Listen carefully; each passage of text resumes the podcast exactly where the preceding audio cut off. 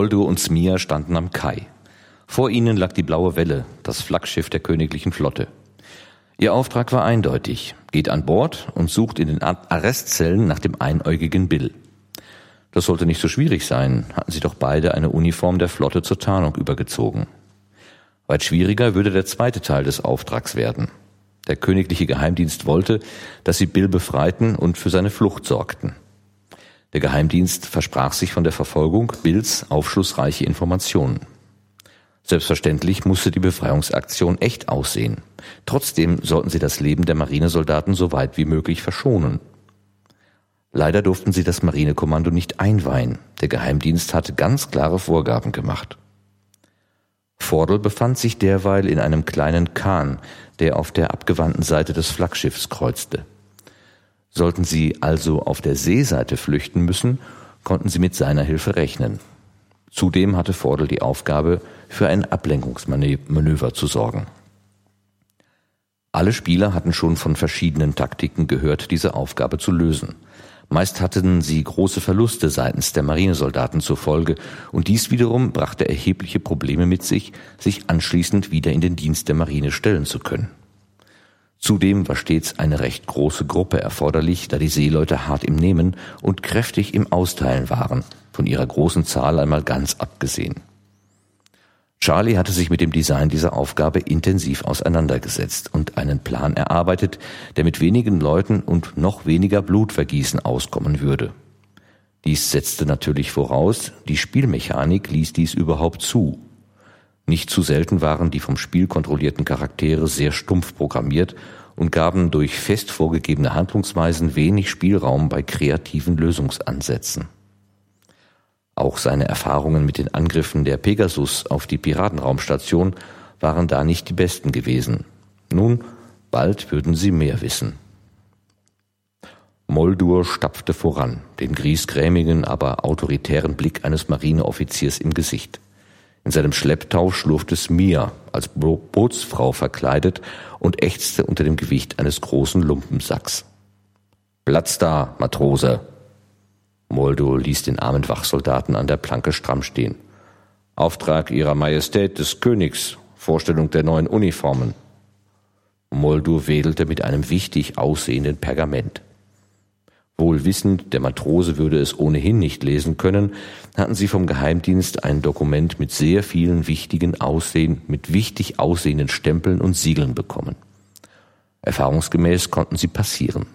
Dies war absehbar, auch andere Taktiken unterschieden sich hier nicht. An dem Lumpensack hing nun Charlies Plan.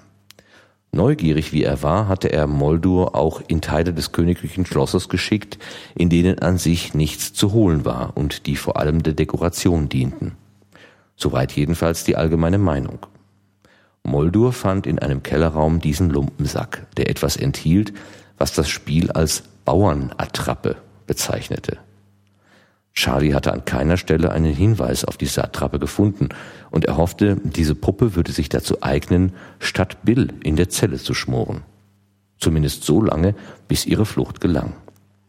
Das hatte noch keiner versucht, aber die gesamte Gruppe war einverstanden, es zu probieren. Ihr Dokument ebnete Smia und Moldo den Weg bis in den Arrestbereich des Schiffs. Muffig und dunkel war es hier, und das Gefühl, unter der Wasserlinie zu sein, war beklemmend. So, dann wollen wir mal sehen, ob deine Idee funktioniert. Fredde war mindestens so gespannt wie Charlie selbst. Fordel startete sein Ablenkungsmanöver, was die Wache vom Unterdeck locken sollte. Er schoss einige Pfeile auf das Schiff ab. Darauf bedacht, keinen Soldaten, sondern nur das Schiff zu treffen und dabei so viel Lärm wie möglich zu machen. So waren zum Beispiel die Alarmglocken, die überall auf dem Schiff verteilt waren, seine bevorzugten Ziele. Tatsächlich wurde die gesamte Mannschaft an Deck beordert, um einen potenziellen Angreifer durch bloße Anwesenheit abzuschrecken. Kaum hatten die Wachen ihren Posten auf dem Unterdeck verlassen, führten Smir und Moldo den Austausch Bills gegen die mitgebrachte Puppe durch. Zu ihrer Erleichterung und allgemeinen Überraschung funktionierte dieser Plan einwandfrei. Offensichtlich hatten die Spieledesigner ein Herz für alternative Problemlösungen und setzten nicht immer auf großes Gemetzel. Noch größer war die Überraschung, dass die vom Geheimdienst ausgesetzte Belohnung noch um einen wertvollen Gegenstand erweitert wurde, der bei zukünftigen Aufgaben sehr hilfreich sein konnte. Als besonderes Bonbon für die gewaltfreie Aktion wurden Moldo und Smir noch auf eine weitere Mission geschickt, die mit einer sehr großen Belohnung lockte. Fredde durchsuchte umgehend die einschlägigen Internetseiten nach dieser Mission und brach in schallendes Gelächter aus. Charlie riss sich vor Schreck das Headset vom Kopf. Charlie, du bist ein Genie. Fredde war begeistert. Es gibt noch keinen Hinweis auf diese Mission. Das hat noch keiner gemacht. Von Smir kam der schriftliche Kommentar. Dann werden wir beide mal Neuland betreten und die Spielewelt und die Spielerwelt schocken. Du bist mein Held. Moment, Fredde hatte einen Einwand. Ich komme ja wohl auch mit. Und Smia schrieb, mitkommen kannst du gern, aber da du ja bei deinem Versuch damals das ganze Schiff versenkt hast, kannst du die Belohnungen nicht einheimsen. Das klang schon etwas gehässig, aber Fredde gönnte vor allem Charlie den Triumph. Charlie, schreib auf jeden Fall mal alles Schritt für Schritt auf. Dann kannst du einen Artikel für die Spielezeitung machen. Oder für diese komische Webseite. Bestimmt gibt es ein kleines Honorar. Daran hatte Charlie noch nicht gedacht. Aber Fredde hatte recht, selbst ohne Honorar wäre es schon eine kleine Sensation, einen Lösungsansatz als erster zu finden. Moldo und Smir hatten zusätzlich den Vorteil, ohne weitere Aktionen bei der Marine lukrative Aufgaben übernehmen zu können. Vordel hatte erst wochenlang kleine Botendienste machen müssen, bis die Marine ihm wieder genug Vertrauen entgegenbrachte. Der nächste Kommentar von Smir kam auf dem privaten Kanal, den nur sie beide lesen konnten. Und ich schulde dir einen Kaffee oder ein Bier, je nachdem, was dir lieber ist. Ach was, ich bin ja froh, dass du das so mitgemacht hast. Hätte ja auch schiefgehen können. Charlie wurde aus Mia nicht so richtig schlau. Einerseits hatte er das Gefühl, sie würde ihn gern kennenlernen, andererseits gab sie kaum etwas Preis von sich. Nicht einmal ihre Stimme hatte er bislang gehört. Manchmal hatte er den Verdacht, es steckte ein männlicher Spieler dahinter, der ihn foppen wollte. Aber sicher war er sich nicht. Im Gruppenkanal war auch Fredde nicht vor ihr sicher und Charlie argwöhnte, dass auch dieser private Nachrichten erhielt. Zumindest für den Moment wollte er nicht näher auf die Einladung eingehen. Wir können uns ja mal irgendwann alle zusammentreffen, dann komme ich gern darauf zurück, schrieb er zurück. Die Reaktion, ein trauriges Smiley, wies darauf hin, dass Mia doch etwas enttäuscht war. Charlie wollte ihr noch ein paar freundliche Worte schreiben, aber leider war seine Online-Spielzeit für heute abgelaufen. Er verabschiedete sich kurz von Smir, wünschte Fredde eine gute Nacht und überließ den Rechner seinen üblichen Antivirenprozeduren, bevor er ihn herunterfuhr und sich dem Bett zuwandte. Es fiel ihm schwer einzuschlafen.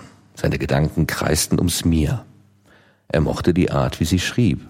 Soweit er es beurteilen konnte, lag sie sehr auf seiner Wellenlänge. Oft genügten kleine Wortspiele oder Andeutungen, sie zum Lachen zu bringen, ebenso wie er oft über ihre Bemerkungen lächeln musste. Aber die Unsicherheit über den Menschen hinter der Spielfigur blieb groß. Charlie musste sich eingestehen, er würde gern einmal das Risiko eines Treffens eingehen. Und wenn es Karen nicht gäbe, hätte er sicher einer Verabredung mit Smea zugestimmt. Die folgenden Wochen waren so ziemlich die schönsten, die Charlie seit langem erlebt hatte. Zwar wurde er immer noch von den Unschlagbaren unter Beschuss genommen, aber es fiel ihm wesentlich leichter, dies zu ertragen. Das lag vor allem an Fredde. Ob sie sich nun in der Zocke trafen, die Abende online spielten oder danach noch einige Zeit im Sprachchat über dies und das sprachen, immer hatte Charlie das Gefühl, er wurde ernst genommen. Auch die Gruppe, die sich da so zufällig ergeben hatte, traf sich immer mal wieder, um gemeinsam etwas zu unternehmen. Der Sprachchat wurde intensiv genutzt, was zu einigen lustigen Erlebnissen führte. So neigte Fredde dazu, in kritischen Situationen vor sich hinzusummen. Charlie ließ sich zu manchem Fluch hinreißen und Serena ließ kaum eine zweideutige Bemerkung aus. Hinter der Zaubererin Serena steckte Gregor, also ein männlicher Spieler. Das war nicht sonderlich ungewöhnlich, aber immer lustig, da man zunächst immer vom Geschlecht der Spielfigur auf das des Spielers schloss, selbst wenn man selbst eine Spielfigur des anderen Geschlechts erstellt hatte. Bresta stellte sich als die Spielfigur einer Mitschülerin heraus, der Charlie ein solches Hobby gar nicht zugetraut hatte. Charlie wirkte tagsüber immer sehr angespannt. Claudia wirkte tagsüber immer sehr angespannt, ernst und verschlossen. Bei ihren abendlichen Unternehmungen hingegen war sie sehr locker und fröhlich. Nur dann und wann meldete sie sich kurz ab, um nach ihrem kleinen Bruder zu sehen, wenn dieser mal wieder schlecht geträumt hatte. Aufgrund der Berufstätigkeit ihrer Mutter hatte sie einen Großteil der Aufgaben zu Hause übernommen. Vor allem ihr kleiner Bruder hielt sie immer auf Trab. Smia blieb Charlie ein Rätsel. Freddes Bogenschütze hatte sie fast immer im Schlepptau. Zu hören bekamen sie die anderen Spieler aber nie. Stets war sie zwar mit dem Sprachchat verbunden, aber weigerte sich standhaft, ihr Mikrofon zu benutzen und schrieb lieber in den Textchat des Spiels. Charlie konnte sich kaum ein Bild von der Person hinter dieser Heilkundigen machen, die ganz unverhohlen mit den männlichen Spielern flirtete. Vor allem auf Fredde und Charlie hatte sie sich eingeschossen. Melanies Freundin Karen jedoch sorgte für die besonderen Momente in Charlies Leben. Er suchte mehr und mehr ihre Nähe und ihr schien das zu gefallen. Öfter als noch vor wenigen Tagen zog Charlie die Mensa der Zocke vor hatte er doch durch seine Schwester eine genaue Vorstellung, an welchen Tagen sie gemeinsam dort zu Mittag essen konnten. Schon recht schnell saßen die drei dienstags und freitags zusammen, um bei Bratkartoffeln oder Nudeln über ihre Sorgen und Freuden zu sprechen. In Karens Gegenwart tauchte Charlie etwas auf, und so teilten die beiden auch die persönlicheren Sorgen miteinander, was Charlie sehr gut tat. Doch er traute sich nicht, ihr zu gestehen, wie groß seine Zuneigung zu ihr wirklich war. Es wird wohl sein wie immer, dachte er bei sich. Es endet in einer Kumpelfreundschaft, weil ich zu feige bin. Zudem waren ihre Reaktionen sehr wechselhaft. An einigen Tagen war Charlie ganz kurz davor, sie zu irgendeiner Verrücktheit einzuladen. Dann wieder schien es, als ob sie unendlich weit weg wäre und sich nicht im geringsten für ihn interessierte. Helge, ein Schüler aus der Jahrgangsstufe der Mädchen, gesellte sich zu ihnen, wohl vor allem wegen Melanie. Helge ignorierte Charlie so gut es ging.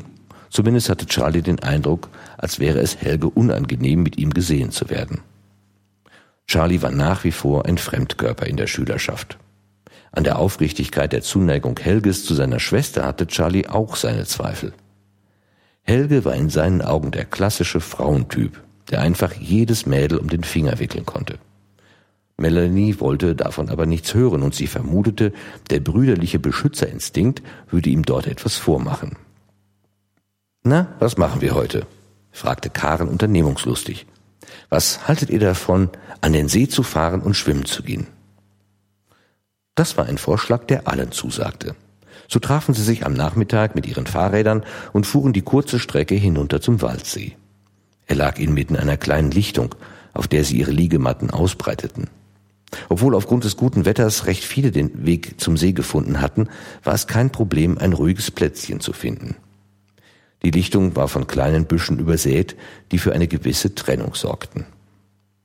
Melanie zog Helge rasch zum Steg und um dann mit ihm ins Wasser zu springen.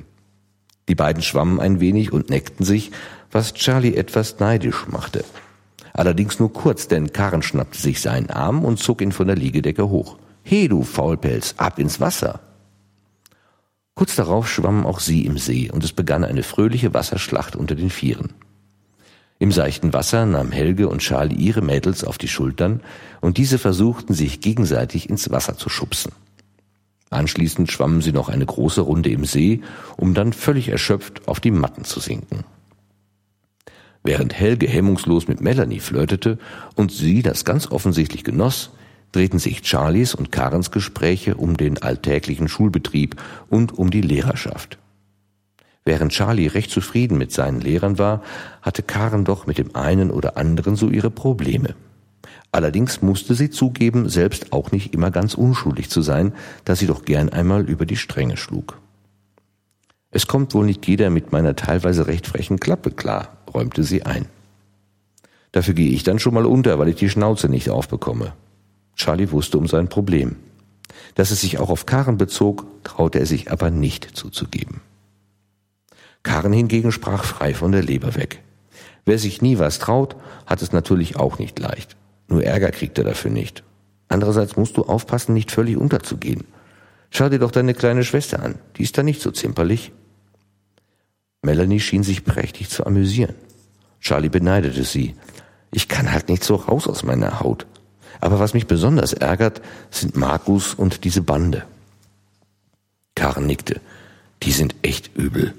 Die mögen es nicht, wenn jemand, der neu dazukommt, besser ist als sie.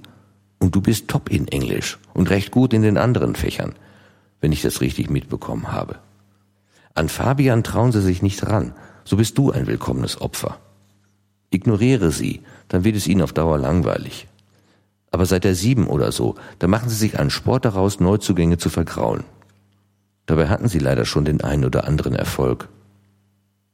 Karen beugte sich zu Charlie und flüsterte.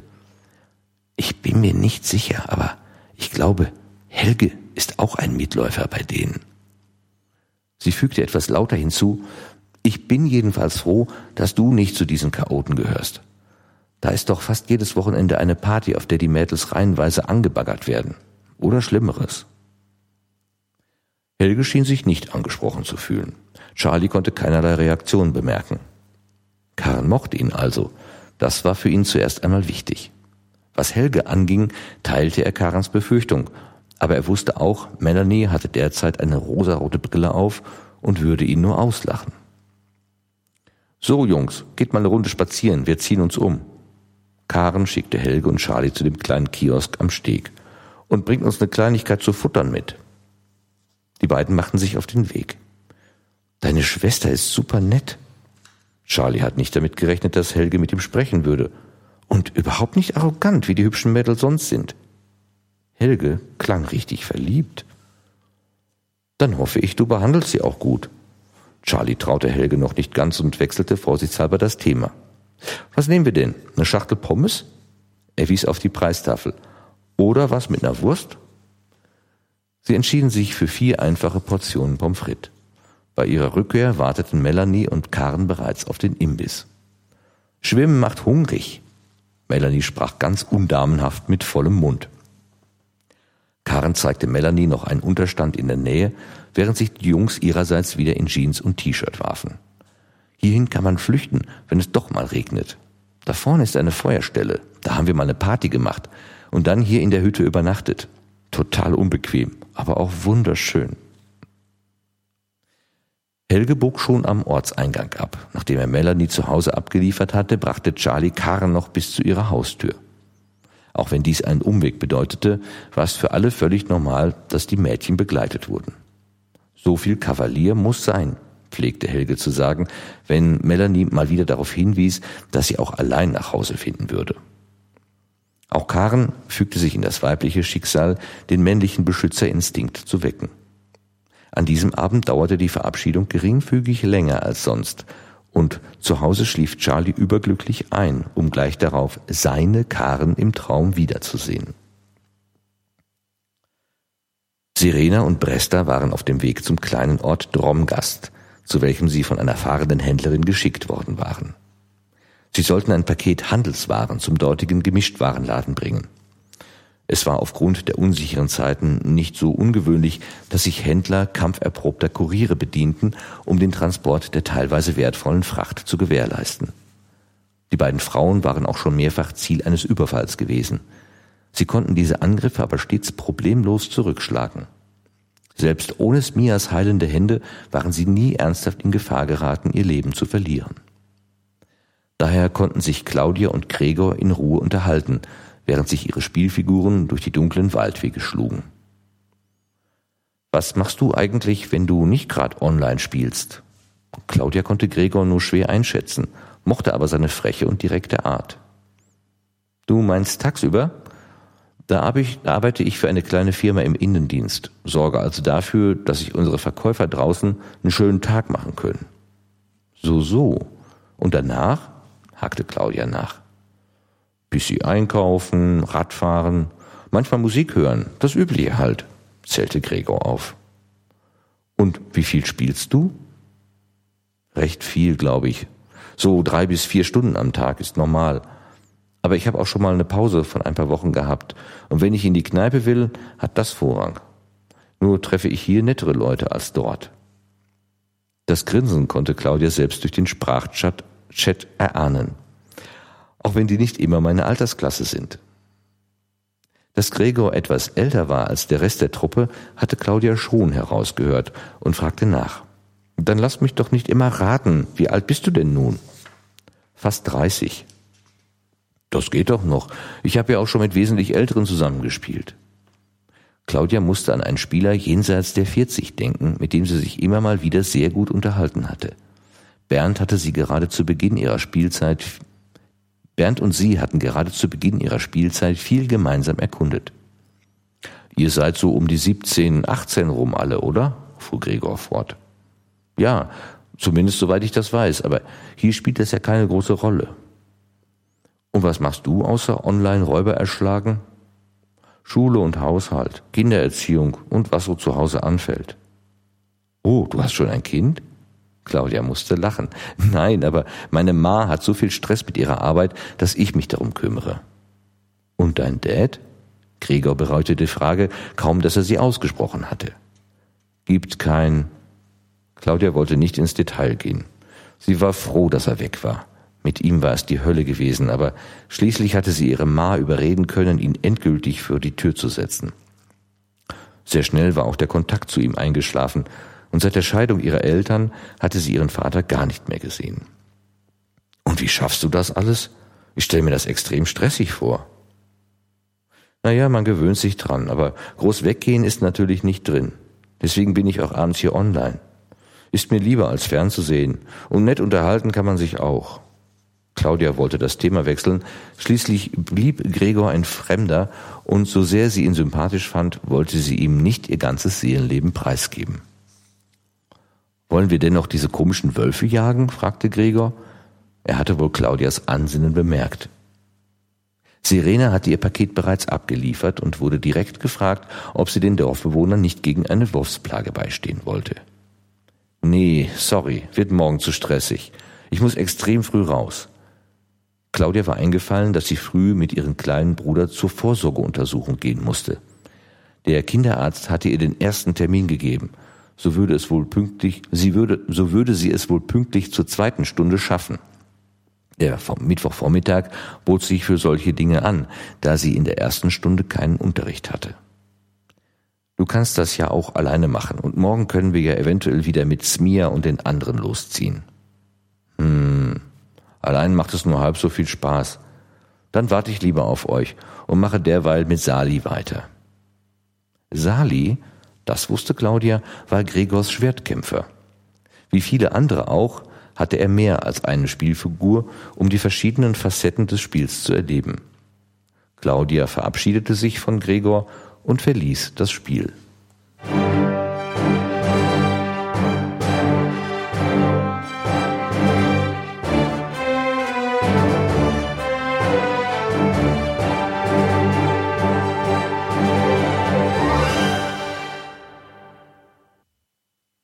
Technics Today. Heute ein Abschnitt ganz ohne Technik.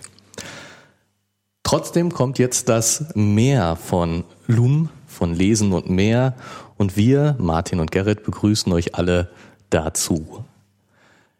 Ja, in diesem Abschnitt wird ja ziemlich viel über Beziehungen geschwafelt. ähm, aber es gibt einen für mich neuen Aspekt in diesem Buch, der so noch nicht, äh, ja aus meiner Sicht noch nicht vorkam. Wir haben ja ähm, über das Spiel gesprochen und über die Gegensätzlichkeit von realem Leben und Spielleben und gerade die, den, den Fluchtgedanken, also dass man sich in, aus dem vielleicht unangenehmen realen Leben zurückzieht, um in dem Spiel eine neue andere Realität, Fragezeichen, zu erleben.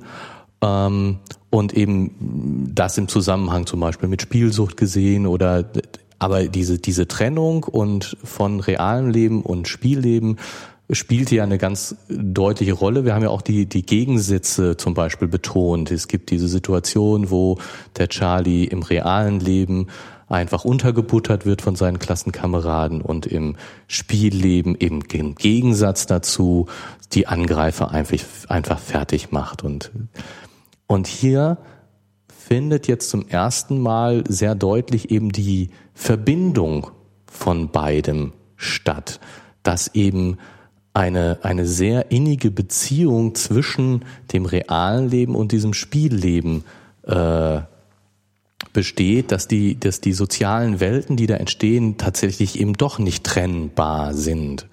Ähm, ich finde das irgendwie total spannend, wie, wie äh, in der Situation, wo der Charlie eben den Plan ausgeheckt hat, ähm, das eben so durcheinander geht. Wer ist denn nun was und was passiert da?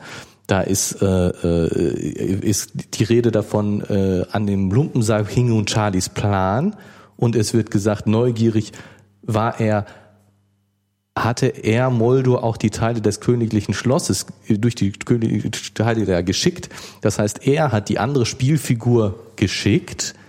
Eine ganz klare Trennung der beiden Charaktere Charlie und Moldur. Da ist der, der Charlie, der ist der Spieler und Moldur ist die Spielfigur. Und, und nur äh, äh, zehn Zeilen später ähm, muffig und dunkel war es hier und das Gefühl, unter der Wasserlinie zu sein, war beklemmend. Ähm, äh, und schon ist er wieder völlig in Moldur drin, weil ich meine, Moldur ist da unter der Wasserlinie. Charlie kann überhaupt nichts passieren. Genau, das ist mir auch aufgefallen, als und, ich es schon gelesen habe, richtig. Und das finde ich schon irgendwie, äh, äh, das ist jetzt noch in einer Person, aber in den Beziehungen ist das ja noch viel, viel, viel wichtiger. Also auch gerade dann in dem zweiten, wo eben Claudia und Gregor zusammen das Spiel spielen und ihre ja, befreundeten Spielfiguren, kann man das sagen? Können Spielfiguren befreundet sein? Hm, die können zumindest ein Team sein. Ne? Also, Gut, okay. aber, aber gemeinsam das, unterwegs sind. Aber genau das ist ja die, die, die Vermischung, die da stattfindet und die, muss ich sagen, ich total spannend finde an dieser Stelle. Ich meine, wir haben ja schon zugegeben, dass wir keine Spieler sind und, und insofern, ich habe sowas noch nicht erlebt, mhm. aber ähm, ja, das ist für mich tatsächlich ein neuer Aspekt. Also das habe ich, äh, finde ich total spannend und ähm, habe versucht, was es für, mal zu überlegen, was es so für Analogien gibt. Und da kommt jetzt die Frage an dich, Martin, mhm. ähm, der du ja äh, so ein bisschen Theatererfahrung hast und äh, diese diese Trennung von ja eben eigener Persönlichkeit und gespielter Persönlichkeit ja auch irgendwie erfahren hast. Und gibt es da nicht auch sowas, dass du, dass man in einer Theatergruppe äh, seine Rollen dann vielleicht weiterspielt und und so so ähm, das manchmal gar nicht mehr richtig trennen kann. Ist das jetzt noch, bin ich das oder ist das die Rolle, die ich da jetzt gerade spiele? Ich meine, nee, natürlich nicht äh, beim Theater wahrscheinlich nicht während einer normalen Aufführung, vielleicht noch bei einem Impro-Theater, aber ähm, äh, so, man, man trifft sich ja auch außerhalb des äh, direkt auf der Bühne Seins und da wird sicherlich auch äh, so mancher Flachs mit den Figuren, äh, die man, die jetzt in dem, äh, die äh, stelle ich mir vor. Mhm. Ja, das ist sogar relativ einfach zu, also diese Situation ist relativ einfach zu erklären. In der Tat habe ich das erlebt, dass man eine Aufführung gespielt hat und dann sich anschließend noch äh, getroffen hat im, im Kneipe oder Café oder was auch immer und dann teilweise die Ansprache ähm, erfolgte über die Bühnenfigur. Also dann wurde ich nicht als Martin angesprochen, sondern als äh, der, den ich gerade dargestellt hatte. Nacht äh, so und so, äh, wie war's denn oder irgendwie sowas. Also da war dann tatsächlich die Ansprache schon ähm, über die Bühnenfigur und, und ja, manchmal war es dann auch schwierig. Ähm, aus der Rolle wieder rauszukommen. Also man, es gibt ja sogar, glaube ich, so ein, glaub, gibt es einen Jugendfilm, der heißt Voll auf der Rolle, oder ist das ein Stück auch, ähm, wo genau, glaube ich, damit gespielt wird, dass man also eine Rolle so ernst nimmt, dass man nicht mehr äh, davon sich lösen kann. Mhm. Auf der anderen Seite macht man in der in der Bearbeitung, in der Her, in der Herleitung, äh, wenn man wenn man diese Figur versucht zu entwickeln, mh, mm, braucht man natürlich Trainingssituationen sozusagen. Und da wird auch die Probe dafür genutzt, ähm, mit der Figur irgendwie auch rum zu experimentieren. Also ich versuche mich in diese Figur oder habe mich versucht, in diese Figur hineinzubewegen und auch unabhängig von dem gegebenen Text in anderen Situationen, beim Kaffee trinken oder sonst irgendwie, auch mal zu gucken, wie würde denn vielleicht diese Bühnenfigur mit dieser Situation umgehen. Also tatsächlich äh, die, die Figur auch so ein bisschen mit sich rumschleppen. Ja, ja auch, auch insofern, äh, ja, mit Leben füllen. Genau, mhm. genau das, eben mit Leben ja, füllen. Mit Leben füllen ja. ja. Ja, das kann ich mir gut vorstellen, dass das, dass das wichtig ist, um die Figur mit Leben zu füllen. Und dass das natürlich auch teilweise schwierig. Ja, das ist, finde ich, ich meine, die umgekehrte Situation, die, die äh, kennt man ja natürlich. Man sieht irgendwie einen Schauspieler, der auf, auf seine Rolle festgelegt ist sozusagen. Und die Tatort-Kommissare, die mit dann im realen Leben mit Herr Kommissar angesprochen ja, werden. Ja. so. Das ist das was äh, ich mir gut vorstellen kann, dass einem das, äh, wenn man nicht aufpasst, einfach so passiert. Ja, das ist, also vor allen Dingen auch äh, Schauspieler, die Ärzte spielen, äh, die haben das tatsächlich wohl erlebt, dass äh, Zuschauer gekommen sind und gesagt, Herr Doktor, ich habe da irgendwie, das tut so weh und also genau. wollten dann tatsächlich Beratung haben. Ja, genau, das kann man sich schon vorstellen. Ja. Ähm, aber und dass das natürlich intern auch passieren kann, dass ich, dass ich äh, ja dass es da Übergänge gibt und dass ich natürlich auch, ja klar, immer auch was von meiner Persönlichkeit in die, in die Figur reinbringe und äh, das ist bei dem Spiel jetzt auch so. Ähm, spannend finde ich auch, dass, dass ich natürlich ähm, zumindest theoretisch die Wahl habe, ähm, wie, wie eng verwoben die Spielfigur mit meinem realen mhm. Ich ist. Also ähm, für die äh, für den Charlie würde ich jetzt mal sagen, für die Claudia, ähm, die machen sich keine Gedanken darum und für die ist, ist ähm, doch eine sehr große Identität da. Sie, der Moldur, ja, ist zwar in diesem Spiel drin, aber er spielt nicht wirklich eine Rolle in dem Fall. Bei ähm, der Smia, die ja sich ganz bewusst in ihrem mit ihrer echten Persönlichkeit äh, völlig zurückhält, was ja auch auffällig ist, äh, ja, da ist die Vermutung schon natürlich äh, da, dass ähm, die, die echte Persönlichkeit, die dahinter steht, der Mensch, der, der die, die Smia spielt, ähm, äh, ja, das offensichtlich sehr trennen will. Warum auch immer, ob die jetzt ganz anders ist, äh, wie Charlie vermutet, ein, ein Mann, was jetzt bei, bei Gregor Bresta, äh, ne, bei Gregor Serena ja gar nicht so ein Problem ist, ähm, oder äh, ja, aus irgendwelchen anderen Gründen. Mhm. Noch nicht mal die Stimme preisgeben möchte. Mhm. Mhm. Ich, ich gucke gerade hier auf die Seite nochmal, äh, auch unten, wo dann gesagt wird, dass ähm, Claudia in also in der Wirklichkeit von, von Charlie nicht so eingeschätzt würde, als wäre sie eine Online-Spielerin. Also es ist auch wohl so, dass man, wenn man ja weiß, aus meiner Klasse sind jetzt irgendwie fünf Leute Online-Spieler, dass man dann schon eine, Idee hat, ja, wer könnte das denn sein? Aber bei dem einen oder anderen kann man sich auch mal gut vertun, weil ja. er einfach, äh, ja. äh, also in dieser Offline-Welt andere äh, Qualitäten oder andere äh, sich anders darstellt, als er eigentlich äh, in der in der ja, zu, zu, zumal ähm, das ja auch so geschildert wird, dass die Claudia, äh, ja, es hört sich so an, ein ernstes Leben hatte, also jetzt nicht gerade äh, es ganz einfach hat mhm. und ähm, und dass sie in, in dem und das kann man sich dann auch vorstellen, dass sie in der Schule vielleicht äh, eher ja ernst ist und und äh, aber dass sie in dem Spiel eben auftaut und äh, da äh, lustig sein kann und das ja, da sind wir wieder bei dem, ich kann mein, mein äh, normales Leben so ein bisschen vielleicht auch vergessen und äh, äh dann doch eben wieder eine, eine Rolle spielen.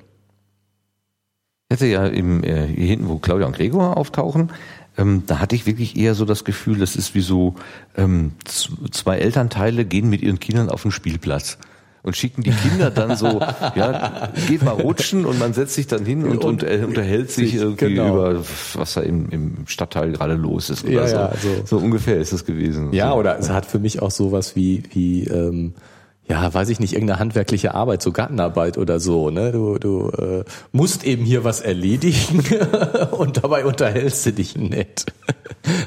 ja, es ist eine totale Routine offenbar, ja, die da so ne? abläuft. Ne? Ja, es ist halt die Frage. Also ähm, inwieweit entspricht die Rolle, die gebaute Rolle der tatsächlichen Echtperson? Und du hast das ja schon gesagt, man kann im Prinzip mindestens mal zwei Dinge denken. Das eine ist, ich mache den so ähnlich wie möglich, weil dann, dann das bin halt ich halt. Bin halt ich. Ne? Also mein, gut, mein Selbstbild und das, was andere von mir haben, das Fremdbild ist vielleicht auch nochmal unterschiedlich, aber so wie ich mir denke, dass ich jetzt in der tatsächlichen Welt auch bin. Oder ich versuche mir eben genau die Sachen zu schaffen, die ich in der wirklichen Welt nicht habe. Also wenn ja. ich äh, eher still bin, dann werde ich vielleicht einen, einen sehr äh, lauten Charakter haben äh, oder im Extremfall, wenn ich Mann bin, dass ich mir eine Frau als Charakter wähle ja, oder ist als jetzt Frau gar nicht mal so extrem finde ich. Also so, so Sache, dass es gar nicht so selten vorkommt, dass das macht. Also ich glaube, das mal auszuprobieren, ähm, sich selbst eben in verschiedenen Rollen auszuprobieren, mhm. ähm, äh, das ist bestimmt spannend und äh, also ich bewundere ja da die Spieler, dass sie das alles auseinanderhalten können. Also ich, ich der wäre mit mehr, mit mehr als einer Figur, glaube ich, komplett überfordert. naja gut, ich meine, wenn du dich äh, täglich drei bis vier Stunden mit irgendwas beschäftigst, okay. dann solltest du dich schon damit auskennen. Also das passiert, glaube ich, ganz automatisch, dass du dann wirklich da auch eine, eine starke Beziehung zu hast und dann und da wirklich drin bist. Das, ja, das kann ich mir schon. Das, ja, das ist dann doch wie äh, wie man es vielleicht erlebt, wie man ein Buch liest, dass man dann auch tief in die Charaktere einsteigt und man äh, mit den unterschiedlichen Protagonisten kann man ja auch mitfühlen, äh, auch wenn es ein anderes Geschlecht ist im Übrigen. Das ja. geht ja relativ gut. Genau, das wäre ja eine Analogie. Ähm. Ja, und ich meine, du, du spielst natürlich immer ja zwangsläufig die, die Figur so, wie du dir vorstellst, dass die Figur zu spielen ist. Das heißt, als Mann spiele ich so eine Frau natürlich äh, wie ich mir vorstelle, dass eine Frau ist. Ich habe keine Innensicht von Frauen. Oder ich versuche die die, die, die, ja, in Anführungszeichen die Waffen einer Frau, beziehungsweise die Waffen eines Mannes, also gerade die Dinge äh, zu benutzen, die mir sonst im, im wirklichen Leben nicht zur Verfügung stehen. Also im, im einfachsten Fall äh, wählt die Frau jetzt irgendwie die, die, die, die äh, dicken Muskeln oder irgendwas, von, von denen sie glaubt, dass sie sie selber nicht hat, äh, um ihrer Spielfigur dann eben Kraft zu verleihen. Und äh, ähm, der, der, der männliche, der nimmt dann eben die äh, besonders sexy Spielfigur. Die, ja. genau. Ja, das äh, würde ich irgendwie tun, glaube ich, wäre ich ziemlich würde ich glaube ich ziemlich sicher machen. Aber da stecken schon sehr simple simple äh, Bilder dann dahinter, ne? Schon ja, stimmt. Meine, wenn man die Frau dann äh, auf, auf äh, sexy Reize oder sowas reduziert. Ja, ich meine, hochintelligent bin ich schon alleine, da brauche ich brauch die Frau nicht. Boah. ähm. So, wo ist jetzt hier die Kasse für Showies? nee, damit wollte ich nicht sagen, ich wollte, ich, damit wollte ich eigentlich sagen, dass die Frau, die ich spiele, natürlich hochintelligent bin, weil das würde ich natürlich beibehalten. Ach so, aber manchmal ist es auch schlau, dumme Eule zu spielen. Manchmal kann man vielleicht ja, eine das, Aufgabe das besser lösen, indem man ähm, dem, wenn es irgendein Piratenkapitän ist oder so, erstmal so dumm und naiv entgegentritt und, und vielleicht. Ja, das, aber das, das erinnert mich jetzt an den äh, an den Gag äh, Leute seid lieber schlau, weil dummstellen ist einfacher als andersrum. Also insofern. Ich habe keine Ahnung. Ich weiß ja nicht, was diese Aufgaben so sind. Aber interessant äh, bezüglich der Aufgaben, was ich hier jetzt wieder gelernt habe, ist, ähm, es gibt offenbar ein gewisses eine gewisse Menge unterschiedlicher Aufgaben, die gestellt werden und immer wieder mal gibt, geben sich irgendwelche unterschiedlichen Gruppen da heran, diese Aufgaben zu lösen. Gut, das hatten wir ja jetzt ganz am Anfang auch, dass da irgendwie etwas geopfert werden musste. Also es musste irgendein Artikel von von Ort A nach Ort B gebracht werden. Ja, und bei den Piraten war das ja auch so. Und morgen ist er wieder da. Und also diese Aufgabe bleibt bestehen für andere Gruppen. Aber was ich hier jetzt gelernt habe, ähm, die, die Community, die, die Gemeinschaft der Spieler scheint sich darüber auszutauschen. Ähm, man, man hat dann vielleicht äh, also offensichtliche Wege, wie man es machen kann. Also im einfachsten Fall, welche Waffe wähle ich oder welchen Weg nehme ich oder ja, gehe ich da alleine rein oder mit, mit zehn Leuten genau, oder welche sowas. Voraussetzungen also muss ich erfüllen, um das überhaupt machen zu können? Und das scheint dann ähm, eine, eine irgendwie dokumentiert zu werden innerhalb der Spielergemeinschaft, sodass Ja. man das also nachlesen kann. Das, das hat es aber auch schon, gibt's ja schon für, für ganz lange für alle möglichen Spiele. Also das hat ja jetzt noch nicht mal mit, mit so Online-Spielen zu tun. So Lösungswege. Also ich äh, weiß, für frühe Adventure-Games, die du zu Hause gespielt hast, war da natürlich schon so, wie komme ich, wie löse ich dieses Rätsel und ich muss diesen Gegenstand da mitnehmen und da dann reinstecken. Teilweise eben auch, äh, und da sind wir bei der Spielmechanik, ähm, äh, weil die Lösungswege so eng gesteckt sind, dass du, äh, dass es sehr unwahrscheinlich ist, dass du äh, äh, den Lösungsweg wirklich findest und ähm, nur wenn ganz viele Leute probieren, findet einer die Lösung. Das, das hat natürlich, bedingt sich natürlich gegenseitig. Die, die Spieledesigner wollen das so schwer machen, dass äh, nicht äh, ganz schnell die Lösung gefunden wird und dann sie publiziert wird und zack, äh, kann es jeder nachmachen, weil es wird publiziert werden. Andererseits wird es natürlich dann für einen Einzelspieler äh, so schwer, dass er kaum noch eine Chance hat, ohne sich über Sekundärmedien zu informieren. Das ist natürlich immer eine Schwierigkeit. Ähm, Es erinnert mich an die Bücher, in denen die Auflösung von Kreuzworträtseln drin steht. Also äh, Kreuzworträtsel ist ja immer äh, ein anderes Wort für jetzt, ja, oder jetzt oder oder gleich, nun mit drei Buchstaben. also, also dann es gibt ja dicke Bücher, wo, wo genau das dann eben drin steht und man könnte im Prinzip ein Kreuzworträtsel dadurch lösen, dass man so ein Buch nimmt und nachschlägt ähm, und das dann auf die Art und Weise komplett vollständig lösen kann. Ja. Und es, diese Bücher werden ja auch gekauft und eingesetzt. Ist Ja, aber das ist, das, die werden ja, also ich denke mir, dass du sie einsetzt, wenn du nicht weiterkommst.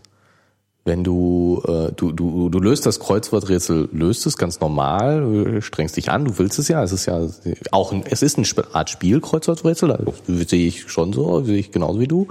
Ähm, und äh, aber dann kann, kannst du, kommst du vielleicht an einen Punkt in dem Kreuzworträtsel, wo du einfach nicht weiterkommst. Du hast drei Tage drüber nachgedacht. Ja. Genau, so. Und ich bräuchte jetzt, ich bräuchte waagerecht diesen Hinweis und ich bräuchte senkrecht diesen Hinweis, aber irgendwie äh, so eins von beiden, dann komme ich vielleicht weiter und dass du dann das mal nachschlägst. Also ich glaube nicht, dass es sozusagen, ähm, du wirst es beim Kreuzworträtsel nicht machen und du wirst es bei dem Spiel wahrscheinlich auch nicht machen, dass du immer nur alles vorher nachliest. Äh, vorher nachliest, also dass du es vorher vorliest. Äh, also Ja, Ich besorge mir nicht nur das Spiel, also das Spiel gibt mir ja die Aufgabe und ich könnte mir jetzt parallel dazu auch die Lösung schon besorgen und dann ist es wirklich nur noch eine reine mechanische Nachspiel. äh, Abfolge von Ja, ähm, vielleicht, also so einfach wird es natürlich nicht sein. Also Das Spiel wird schon komplexer sein, als dass du jetzt einfach nur was nachspielst. Es muss wahrscheinlich, äh, dafür sind die Situationen zu vielfältig. Also so ein Eins zu eins umsetzen gibt's vielleicht nicht, aber äh, wahrscheinlich äh, beim Kreuzworträtsel ist es klar, du würdest eben nicht dahin gehen und jedes Wort nachgucken, weil äh, dann macht das Kreuzworträtsel lösen keinen Spaß mehr. ja, oder gerade dieses Recherchieren ist der Spaß an der Sache. Also wer, wer ein bisschen hm, besonderer Hobby ist, Okay, okay, es mag solche Leute geben.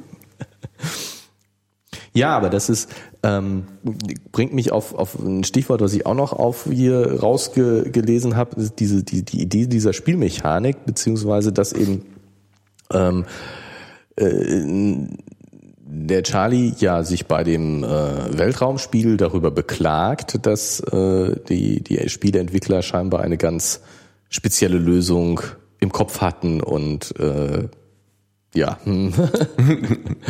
äh, und er nicht drum herum kommt und äh, hier ja auch sozusagen die Gefahr bestand, äh, kann das Spiel mit diesem Plan, den er da entwickelt hat, umgehen. Und ähm, das äh, beinhaltet natürlich so den Gedanken, dass in, in so einem Spiel und allgemeiner in einer Software alles, was die Software tut, von dem äh, Entwickler vorausgedacht wurde. Und ähm, aus persönlicher Erfahrung würde ich sagen, das ist nicht der Fall. Also es gibt immer wieder auch das aus äh, einer komplexen Software sozusagen eigene Eigenschaften emergieren. ähm, dass, dass eben ähm, der Benutzer das Programm in einer Weise benutzt, äh, die, an die der Entwickler nicht gedacht hat. Mhm. Ähm, und dass es aber trotzdem äh, nicht scheitert. Mhm.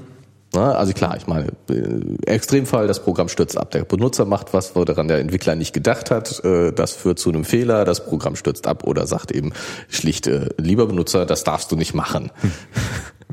oder eben, es ist ähm, so,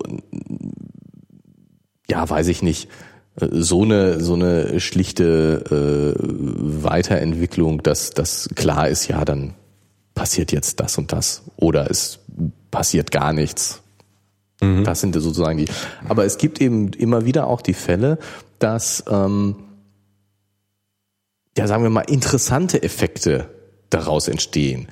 Dass die Software dann plötzlich Eigenschaften hat, die, die man teilweise als neues Feature, eine Feature, das man gar nicht gedacht hat, entsteht. Mhm. Also jetzt in diesem Fall wäre ja die, die wäre es denkbar, dass ähm, keiner der Spieleentwickler, Spieleentwickler hier in dieser Situation daran gedacht hat, dass man dieses, diesen, diese Bauernattrappe nehmen kann, um äh, vorzugaukeln, der, wie heißt er, Billy sonst wie äh, der Gefangene, der, der Gefangene ist, ne? genau, mhm. ähm, ist noch in seiner, ist noch in seiner Zelle. Ne? An, daran hat keiner der Spieleentwickler gedacht. Das wäre möglich. Und trotzdem funktioniert die Software. Ähm, weil die mechanischen äh, Mitspieler, die, die Gegner, die Soldaten hier, ähm, ja schon durch sicherlich objektorientiert programmiert sind. Das heißt, die, die werden äh, ihre eigene abgeschlossene ja, Verhalten, einfachen Verhaltensregeln mhm. haben. Und äh, dann äh, und diese diese Bauernattrappe hat eben auch ihre eigene Verhaltensregel, Programm Logik, ne? Programmlogik ja. und dann sagt die Programmlogik eben, wenn die äh, der Soldaten äh, die so, diese Soldatenprogrammlogik auf die äh, Bauernattrappenlogik guckt, dann äh, gib auf jede Frage, wer ist das denn, ein Schuh zurück. Mhm, mh. ne, so wäre jetzt ja nicht eine eine äh, äh, Entwicklung äh, Softwareentwicklung, die, die nicht gerade fernliegend ist. Mhm, und mhm. ähm, ohne jetzt, ja, dieses Spiel gibt's ja auch gar nicht wirklich. Also insofern ist das jetzt alles, äh, Entschuldigung, ist das jetzt alles ähm, Reden, ja, theoretisieren. Mhm, mhm. ähm, aber äh, das obwohl kein Spieleentwickler daran gedacht hat, dass man genau diesen Plan machen könnte, nie auf diesen Plan gekommen wäre, ähm, die, die Programmierung den Plan eben zulässt und mhm. neue Plane eben Pläne und die Möglichkeit von neuer Pläne emergieren und da sind. Ähm, und dass jetzt ähm, zum Beispiel, dass sie jetzt daraus so toll belohnt werden. Also sie kommen ja zurück und sie kriegen eine tolle Belohnung. Mhm. Ähm, auch das ist durchaus möglich, ohne ähm, dass jemand sich genau diesen Plan vorgestellt hat. Mhm. Was weiß ich, der Spieleentwickler hat eben gesagt, ich, äh, je weniger Verluste entstehen, desto mehr Belohnung gebe ich. Mhm. Das ist ja ganz einfach zu implementieren. Ja, das ist ein Kausalmodell, was man sicherlich gut abbilden kann. Genau. Und das kann er eben abbilden, diesen Kausalmodell, ohne eine Vorstellung zu, davon zu mhm. haben, wie kann man es überhaupt schaffen, so wenig Verluste zu mhm. haben. Sie haben sich überlegt, ne, man könnte das mal, ein großer Schlag, dann kommt man auf so und so viel Verluste und äh, ähm, ja gut, das gibt dann diesen Trostpreis. Und wenn man noch mehr Verluste hat, dann wird man rausgeschmissen, wie der, wie der, Fre äh, ja, wie der Fredde. Und wenn man eben ganz andere Sachen macht, dann kriegt man eine ganz tolle Belohnung auch wenn der Programmierer in dem Moment nicht wusste, wie man es überhaupt machen kann, wie man überhaupt dahin kommen kann. Das wäre mal eine interessante Frage, wie so Spieleautoren oder Programmierer überhaupt vorgehen, ob die eine, so ein, äh, eine so eine durchgehende äh, Geschichte und auch eine durchgehende Mechanik programmieren oder ob die so Inselchen programmieren, dass sie zum Beispiel sagen, an der, also jeder, der, der, dieser einäugige Bill, der belegt die Koordinate x, y und die muss immer mit irgendwas gefüllt sein. Da muss immer ein Wert drauf liegen. Ja, und ähm, dann dann ist sozusagen Ruhe, dann ist der Gefangene da. Und wenn man aber dann diese Koordinate mit etwas anderem belegt, nämlich mit dieser, mit der Attrappe, dann ist im, im Sinne des Spiels auch Ruhe, ist auch okay, ist da. und entspräche ja auch der Wirklichkeit. Also es wäre ja auch, äh, kennt man aus vielen ähm, Verbrecherfilmen oder so, dass dann äh, in der Zelle das Bettzeug so arrangiert wird, dass es aussieht, als würde, würde da halt jemand, liegen. Ne? Und genau. dann da, in Wirklichkeit steht er hinter der Tür und bei nächster Gelegenheit, wenn dann jemand reinkommt, äh, entwischt er halt oder so. Ja. Ähm, also könnte man ja sagen, hier Koordinate XY, da muss immer irgendetwas liegen. Standardmäßig ist das der einäugige Bill. Ähm, wenn dann aber irgendwas anderes dahingelegt wird, dann ist das trotzdem erfüllt. Ja. Und dann ist das vom Rest des Geschehens einfach komplett unabhängig. Also die, ja, jetzt komme ich dahinter, was ich fragen will. Also inwieweit da Abhängigkeiten oder Unabhängigkeiten entstehen. Ja, wenn du zum Beispiel, wie du es gesagt hast, hier, wir nehmen einfach die Anzahl der, der des Aufwands, der getrieben werden muss, eben vielleicht die Anzahl der Opfer. Ja, wenn dieser Wert irgendwie kleiner 10, dann äh, dieser Weg, wenn der kleiner 5, dieser Weg, wenn der 0, dann Sonderbelohnung oder sowas. Ja. Ähm, unabhängig davon, wie kommt es überhaupt dazu? dazu also genau. das sind ja so ganz unabhängige ähm, so, so Insellösungen, die dann so zu einem Spiel zusammen arrangiert werden. Dann, dann kann ist, ich mir das gut vorstellen, das dass ist, sie so eine eigene Dynamik entwickeln. Ja, das, das ist ganz, also äh, ist natürlich immer die Frage, auf welcher Ebene man das betrachtet, aber äh, das ist ganz bestimmt so, dass ähm, da Unabhängigkeiten gerade geschaffen werden, dass man versucht, äh, um, um die Komplexität auch zu reduzieren, weil ich meine, ich muss das Ganze ja auch noch äh, einigermaßen stabil halten. Mhm. Ähm, ich, und um das, um die Software stabil zu halten, muss ich die Komplexität reduzieren und das kann ich eben äh, machen, indem ich ähm, ja, äh, unabhängige Dinge, die mit äh, ordentlichen Schnittstellen miteinander äh, kommunizieren, schaffe. Und das ist sicherlich so, dass ähm, auf welcher Ebene auch immer äh, das gemacht wird. Also ich überlege gerade, ob es Analogien im, im Brettspielbereich zum Beispiel gibt, wo man sowas auch hat. Dass man sagt, äh, hier, äh, wenn ich jetzt zum Beispiel Monopoly nehme, ist einfach, äh, wenn ich ein Hotel auf diesem, auf dieser Straße habe, dann bekomme ich so und so viel tausend, ähm, was ist das, Dollar, Euro, D-Mark, keine Ahnung, an Miete. Ähm, und damit treibe ich meinen, meinen Mitspieler ja, das ist ja der Sinn des Ganzen irgendwann in den Ruin, dass er einfach kein Geld mehr hat. Und dann hat er ja verloren. Ähm, das ist eine definierte, ein definiertes Ereignis. Man weiß aber nicht zu welchem Zeitpunkt, von wem äh, das passiert und was alles vorher oder nachher passiert, äh, um da dahin zu kommen oder vielleicht auch wieder das wieder abgeben zu müssen. Ähm, ist das da auch schon so? Kann man das so sagen? Ja, alleine schon, dass du ähm, bei Brettspielen ähm, in, in ganz weitem Maße und wenn, ja, in, sagen wir erstmal in ganz weitem Maße, ist immer einer dran. Mhm. Es gibt dann auch Sonderfälle, Ausnahmeregelungen, was weiß ich, beim äh, Romme kannst du klopfen. Ist das so? Ich bin kein Spieler, weder online noch offline. Dass du, dass du, dass du eben sozusagen so ein Interrupt machen kannst. Das wäre mhm. Programmieren wäre das ein Interrupt, dass du eben äh, irgendjemand tut was und ein anderer sagt, äh, hallo, ich oder was mhm. weiß ich, reagiert da drauf. Oder es kommt zu einer Situation und alle müssen so schnell wie möglich reagieren. Mhm. Das sind ja immer auch, kommt in, in äh, Offline-Spielen, äh, in, in nicht Realwelt spielen ja schon hin und wieder mal vor, aber in der die, die, die Grundtenor ist doch eigentlich immer einer ist dran mhm. und die anderen haben nichts zu tun. Und das ist natürlich schon was, was Komplexität reduziert. Man könnte sich auch Spiele ausdenken, wo alle gleichzeitig arbeiten.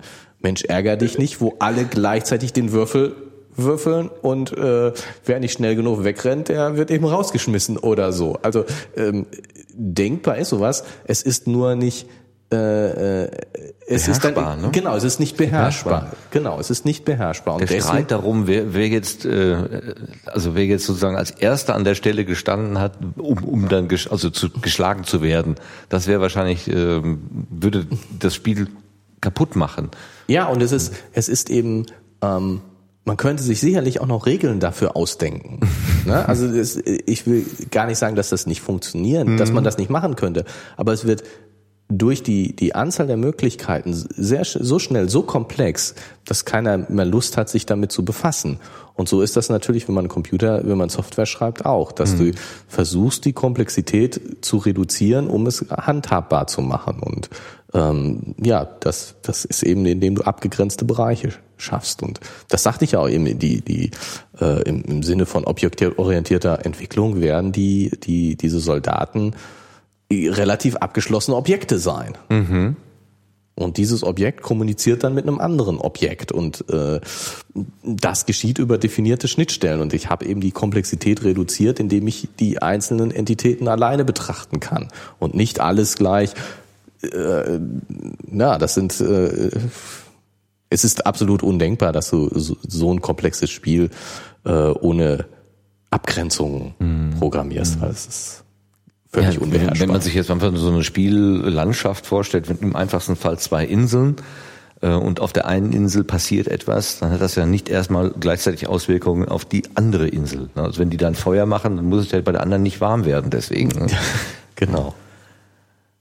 Aber es ist so, ich denke mal, so aus Programm technisch ist das ja doch schon ganz schön aufwendig. Ich meine, wenn wir auch an die erste Folge nochmal zurückdenken, wo wir diesen WoW-Film da gesehen haben, ähm, wo man da wirklich wie durch so ein, äh, ja, äh, wie einen normalen Film sozusagen so durchfliegt und, und steuern kann. Und gleichzeitig rechts und links und oben und unten sieht man noch irgendwelche anderen, aber auch von irgendwelchen Leuten gesteuerten Vorgänge. Ähm, das alles gleichzeitig abzubilden das ist, und jedem Spieler seine individuelle Sicht zu generieren. Das ist ja, ich stelle mir das von der Programm, vom Programmaufwand schon erheblich vor. Das ist auch ähm, wirklich nicht zu verachten. Mhm. Ähm, die,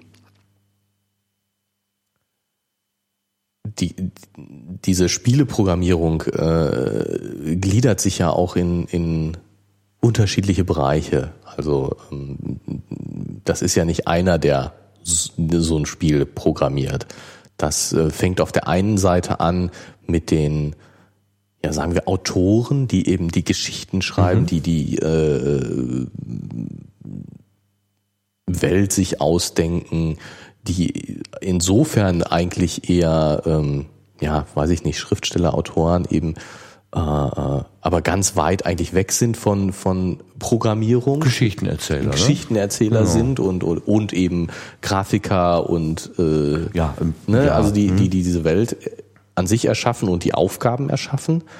Ähm, und äh, endet am, am ganz anderen Ende bei ähm, zum Beispiel Programmierern, die ähm, ja so äh, Programme zur physikalischen Simulation äh, schreiben, die also äh, äh, was mit mit mit Spielen gar nichts mehr zu tun hatte. Mhm. Die, die es gibt eben ja Simulationsprogramme, die äh, Realwelt, wenn so ein Autocrash ja, simulierst. Genau, das ist mein Lieblingsbeispiel. Ähm, äh, das ist äh, ja eine, eine ernsthafte äh, Software-Sache, die da betrieben wird. Solche ähm, Simulationen zu schreiben oder, und ähm, in, äh, in eine ähnliche Richtung. Ich meine, technisch ist das ein bisschen was anderes, aber ähm, das, das geht äh, an einem gewissen Punkt auch ineinander über, die äh, eben Softwaregrundlagen für Simulatoren, weil ich so einen Flugsimulator habe, ähm, dann äh, geht es da ja um physikalische Prozesse, die mhm. simuliert werden sollen. Ich mache das in dem Fall ähm, natürlich möglichst einfach. Wenn ich so einen Autocrash simuliere, dann will ich das möglichst genau machen. Mhm. Wenn ich äh, das für so einen Simulator mache, will ich das so genau wie nötig machen, mhm. aber andererseits so schnell wie möglich, damit ich äh, mit möglichst wenig Rechenkapazität das in, in Echtzeit hinkriege.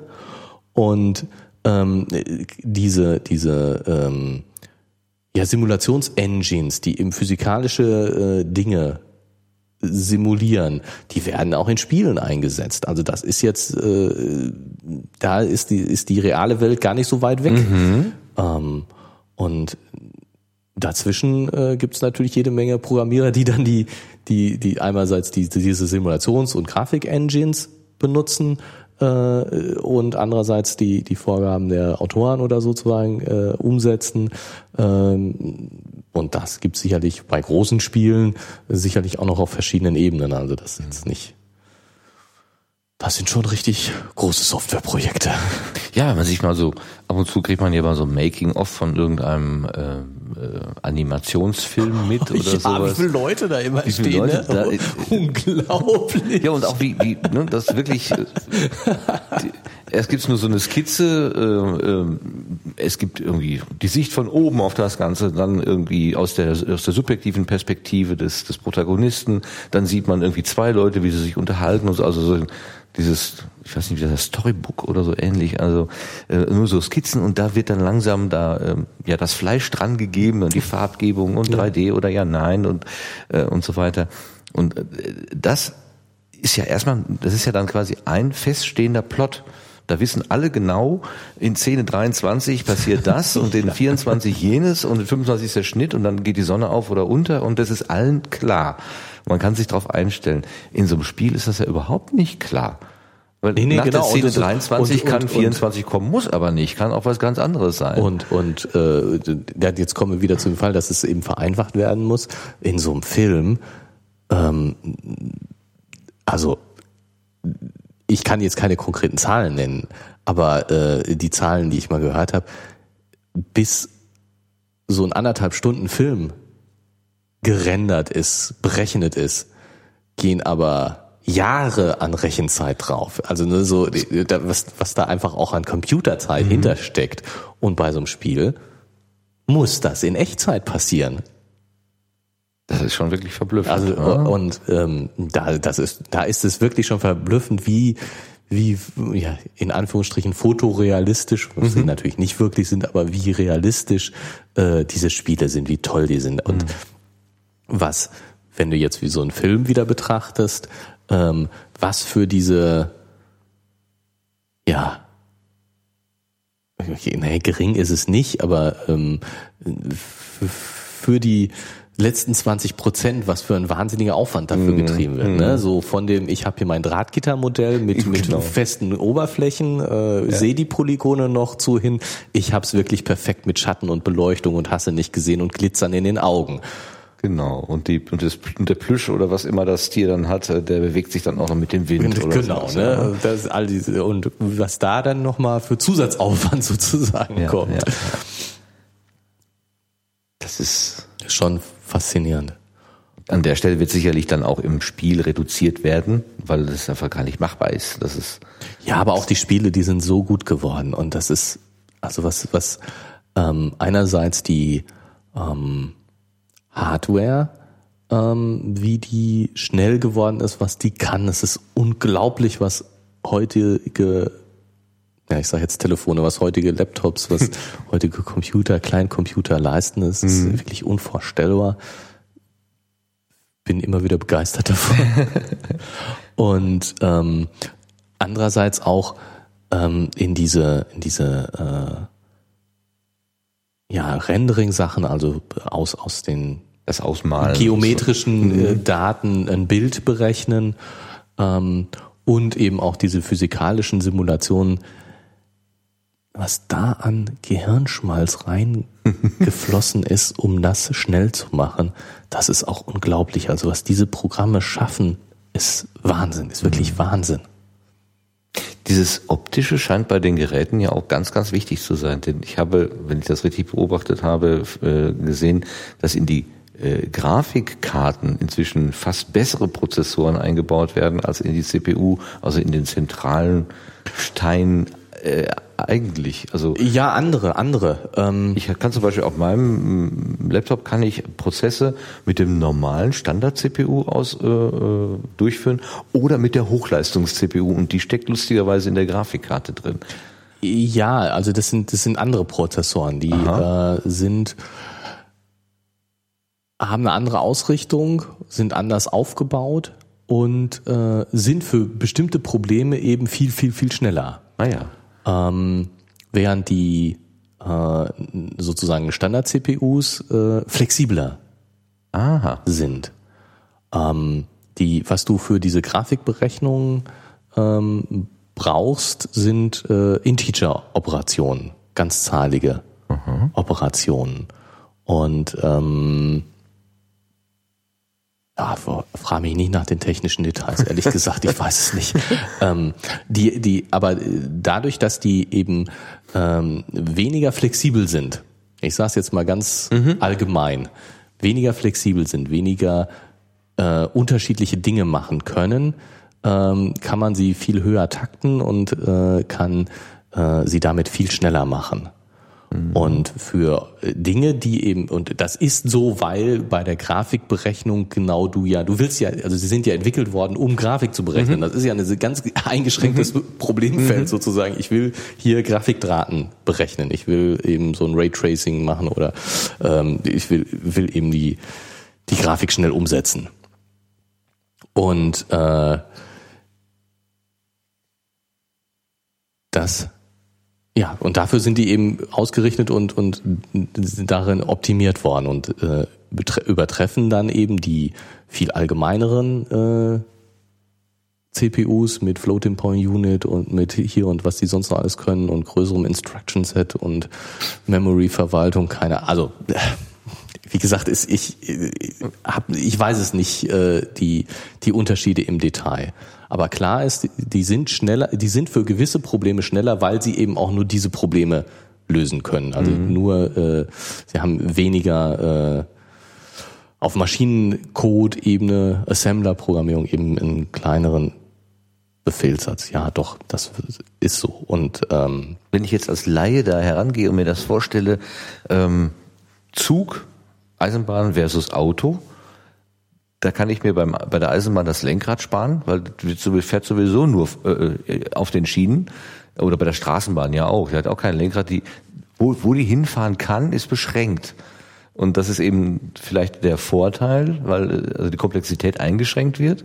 Beim Auto habe ich ja das Lenkrad und muss auch noch Regeln beachten. Da kann auch noch Querverkehr kommen und so weiter. Das gibt's alles bei der bei der Bahn nicht. Und dann wäre die Bahn jetzt sozusagen in der Lage, ähm, Beförderungsprobleme effizienter zu lösen, wäre dann quasi dieser Grafikchip und das Auto wäre der, der Universalchip, der äh, eben auch um andere Sachen noch kümmern muss und deswegen vielleicht nicht so leistungsfähig sein kann.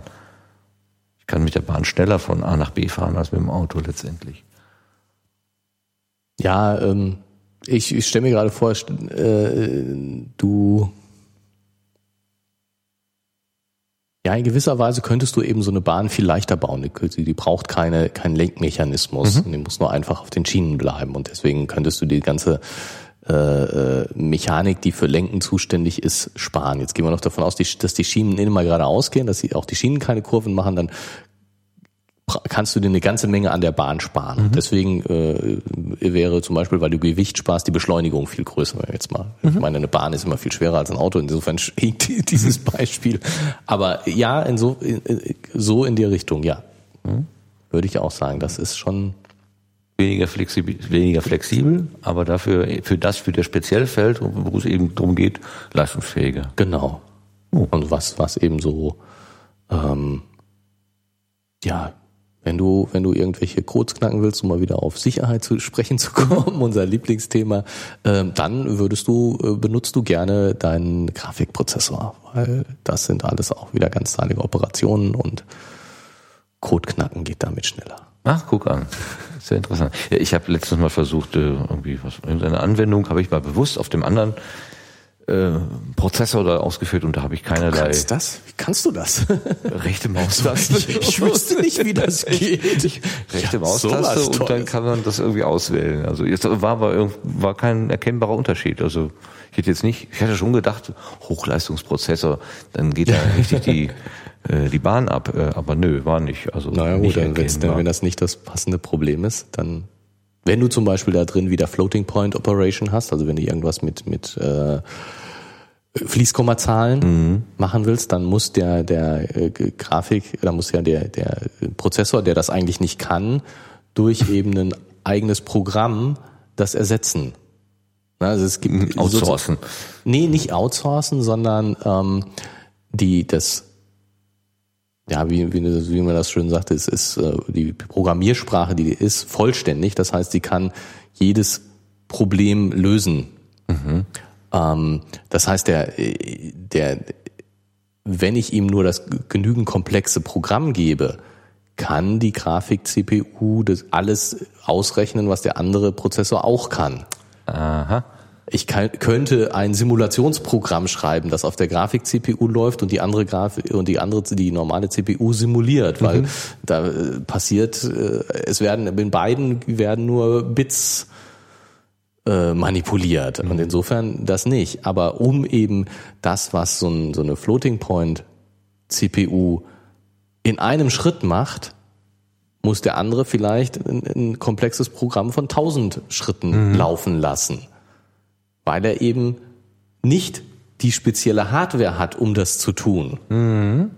Und insofern, äh, ja, kommt es auf das Problem an. Ja. Das ist, Es ist, das heißt, das heißt nicht, dass er das nicht kann, sondern ja, er braucht eben nur, weil er es nicht in, weil er nicht äh, die die Hardware dafür nicht hat, braucht er eben ganz viele Schritte, damit seine Hardware das, was die andere Hardware in einem Schritt macht, eben in vielen Schritten macht. Ja, das ist äh, tatsächlich, äh, wenn ich jetzt bei diesem Bef- Bef- Beförderungsbild bleibe, wenn ich mit dem Auto von meinem Wohnort zu meinem Arbeitsplatz fahre, äh, dann kann ich dieses Spezialist, dieses, dieses flexible Gefährt Auto benutzen. Ich kann aber auch mit öffentlichen Verkehrsmitteln fahren, die benutzen aber definierte Wege.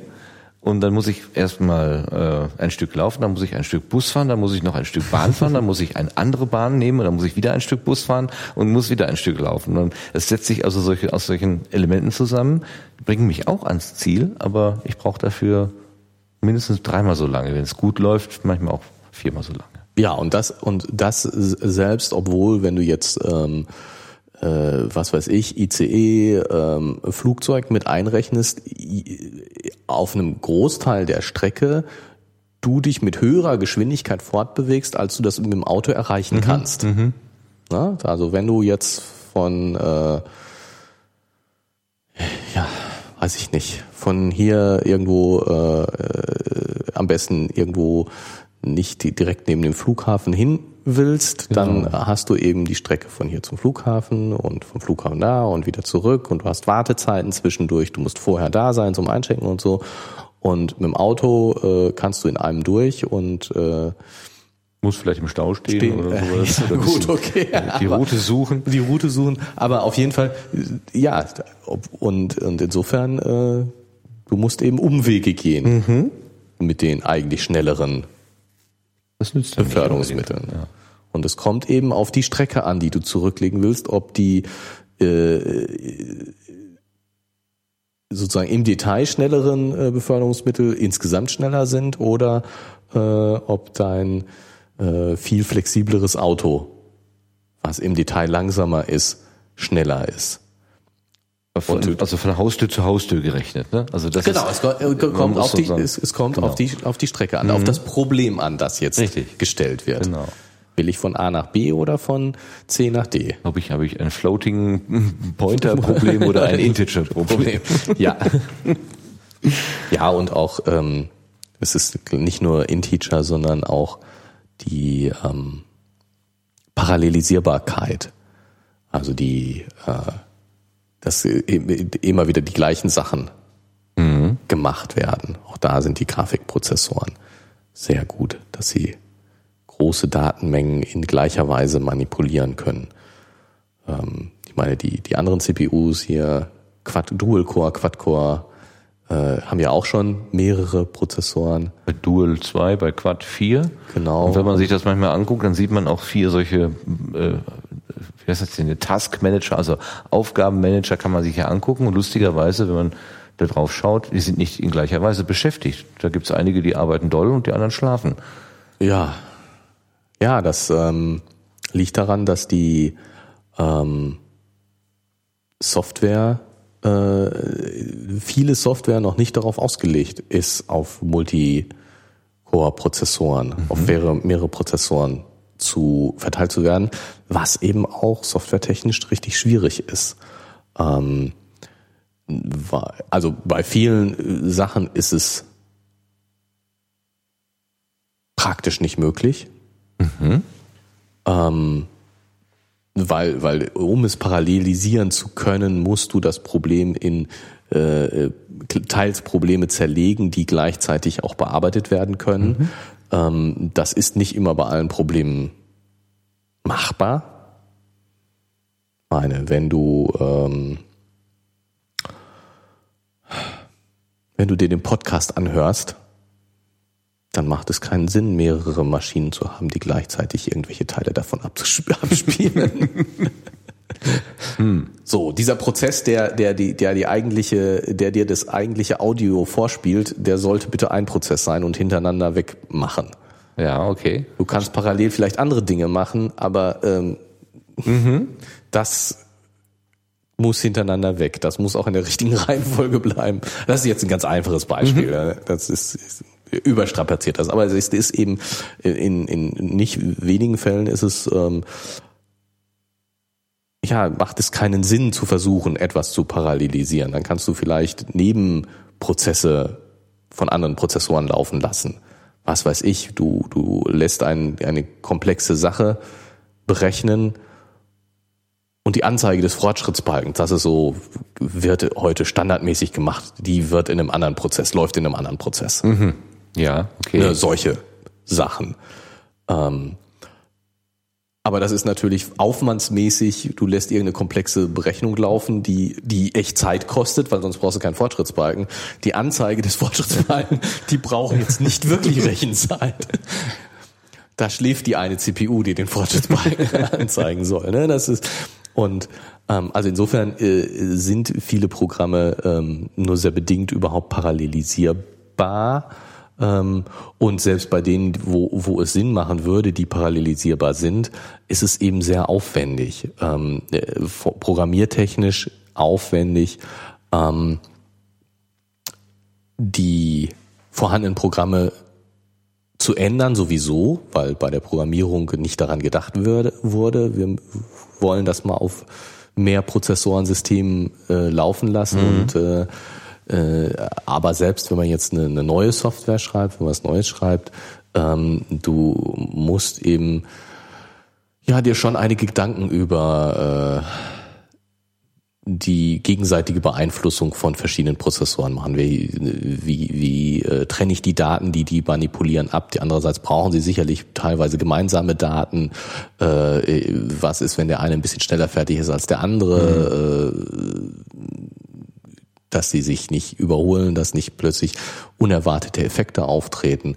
Also äh, parallel Programmierung von parallel äh, arbeitenden Programmen ist äh, ja, ist schön.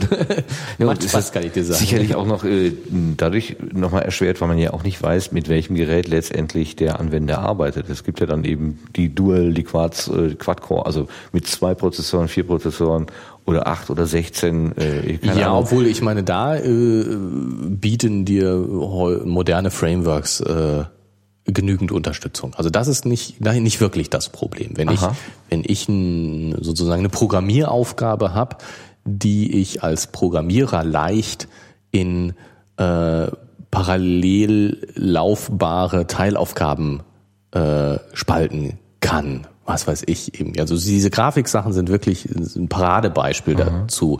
Ich, ich kann eben äh, äh, die Bildpunkte parallel ausrechnen. Die, ja, die hängen nicht von, hängen dann da nicht, nicht voneinander, voneinander ab. ab ne? So, also klar, gibt's da immer wieder Probleme, wo sie voneinander ab. Aber mhm. sagen wir es mal jetzt mal einfach, ich, ich kann sie parallel völlig einfach mhm. ausrechnen. Mhm. Ähm, dann habe ich Tausende von Bildpunkten. Mein Problem zerfällt in Tausende gleichartige Teilprobleme.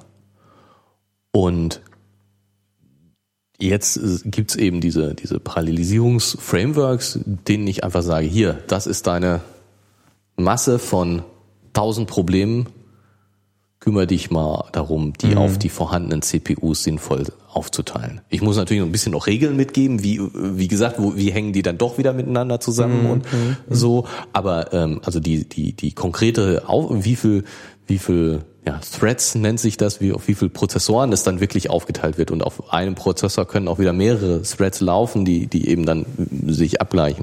Äh, äh das das macht dann schon Software für mhm, mich. Mhm.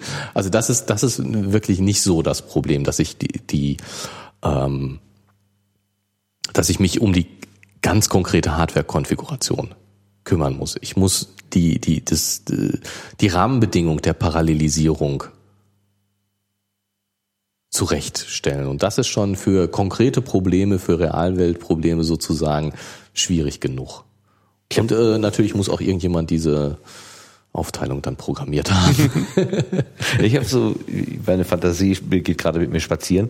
Ähm, ich sehe am, am Strand, wo ganz viel Sand ist, stehe ich, sehe ich äh, zehn Leute äh, stehen, die Sandsäcke packen, also Sandsäcke befüllen. Und einer äh, ist dabei, der sozusagen die Leitung hat, der weiß also, wie viele Säcke in welcher Zeit und wohin die gebracht werden müssen und so weiter, der kennt sich aus. Und die können natürlich auch nur eine gewisse Menge in einer gewissen Zeit produzieren. Wenn ich jetzt statt zehn Leute tausend Leute da stehen habe, der Strand ist lang genug, es gibt genug Sand, es gibt auch genug Säcke, ähm, diese eine Person, die da sozusagen die Anweisung geben kann, die kann mit zehn Leuten gleichzeitig reden und sagen, hier zehn, hört mal zu. Er kann aber nicht mit tausend Leuten gleichzeitig reden. Er muss es also diese, diese, diese Informationsweitergabe, wer wann, wo, welchen Sack abgeben soll oder so, die muss er irgendwie anders gestalten. Das äh, scheint mir so, so, ein Grund, so ein Bild zu sein, was man vielleicht da anwenden kann. Ja, ne, das ist das ist auf jeden Fall richtig. Und es ist auch klar, dass auch äh, sozusagen der Overhead, den ich durch die Parallelisierung erzeuge. Also ein Verwaltungszusatzaufwand. Ne? Genau, der ist im Rechner genauso auf jeden Fall immer vorhanden, mhm. wie er auch in der Realwelt immer vorhanden wird. Also äh, Dadurch, dass ich in irgendein Projekt doppelt so viele Leute reinstecke, wird das Projekt nicht doppelt so schnell. Nee. Und äh, dadurch, dass ich in einen Rechner doppelt so viel Prozessoren reinstecke, wird äh, das Programm nicht doppelt so schnell. Ähm, und wie viel schneller das Programm wird, dadurch, dass ich es massiv parallelisiere oder dadurch, dass ich es parallelisiere, das hängt wieder ganz konkret von dem äh, von dem Programmer, von dem Aufwand, äh, von dem ja von der Problemstellung hat, ja. die jetzt da zu lösen ist. Also ähm, äh, es kommt durchaus vor, dass äh, Programme dadurch, dass ich sie parallelisiere, langsamer werden. Das kommt in der Praxis vor. Die müssen sich zu viel unterhalten. ja, genau. Die müssen sich zu viel unterhalten und der Unterhaltensoverhead ist eben größer mhm. als das, was die, die, die an die so eine Rechenzeit durch die Parallelisierung gespart wird. Ähm, das, aber natürlich viele, viele, viele Probleme jetzt. Grafikberechnung, das äh, lohnt sich. Mhm. Jetzt, jetzt haben wir ja gerade gesagt, hier gerade Spiele, äh, diese, diese Online, äh, äh, in Echtzeit berechnen der, der, der Welten, die man da so sieht, diese optischen Geschichten. Ähm, das ist äh, ausgefuchst und wir nehmen an, dass da schon ziemlich gute Algorithmen, also Rechenregeln verwendet werden. Ähm, ich könnte mir aber auch vorstellen, andererseits, dass dadurch, dass die Kapazitäten der Rechner, dass die immer schneller werden und dass irgendwie äh, mehr möglich ist, dass das auch dazu führt, dass die Programmierer manchmal ein bisschen schludriger werden, weil äh, also wenn ich wenn ich nur eine geringe äh, äh, Leistung habe und muss da irgendwie das Optimum rausholen, dann gebe ich mir vielleicht doch mehr Mühe, vielleicht das eine oder andere an Ballast rauszuschmeißen oder dann nochmal zu gucken, kann ich nicht hier optimieren oder da. Also wenn ich mir so einen ÖPNV-Fahrplan angucke, dann nehme ich halt doch die Verbindung, die dann irgendwie nicht ganz so optimal ist. Ähm, dass also Software auch schlechter wird, dadurch, dass die Geräte einfach besser werden? Ja. oh, du lachst so. Ja, weil, weil äh, natürlich ist das so. Aha. Selbstverständlich. Ähm, und ich finde es immer, ich finde es sehr witzig, dass das, äh, dass, dass Leute darüber überrascht sind, dass das so ist. ja, kein Druck äh, und schon ja, macht man äh, leichter. Das ist viel einfacher. Ich sage jetzt mal, wir, wir Softwareentwickler machen das ja nicht zum Spaß. Aha. Wir machen das gegen Geld. Unsere, Echt? unsere, unsere, Zeit, unsere Zeit kostet Geld. Mhm. Und äh, wenn eine schlechtere Lösung genügt, dann werden wir auch nur für die schlechtere Lösung bezahlt. Mhm. Aus persönlichem Ehrgeiz macht man manchmal was anderes, aber ähm, also es würde keiner dafür bezahlen. Mhm. Wenn es funktioniert, Reicht. Egal wie, wie, sozusagen wie ineffizient es ist, wenn es funktioniert, wirst du nicht mehr dafür bezahlen. So einfach ist das. Und deswegen ist es natürlich so, wenn die Ressourcen da sind, werden sie auch benutzt. Mhm. Ja, es ist ja ein ökonomischer Gedanke. Es ist, ne? genau, es ist ein, einfach ein ökonomischer Gedanke, der dahinter steht. Ja. Und im, im, im Einzelfall ähm, ist das natürlich äh, immer wieder eine Abwägungssache, wie schnell muss das Programm sein? Muss ich jetzt wirklich auf die neue Hardware setzen oder stecke ich nochmal äh, Aufwand da rein, das Programm schneller zu machen und solche Sachen?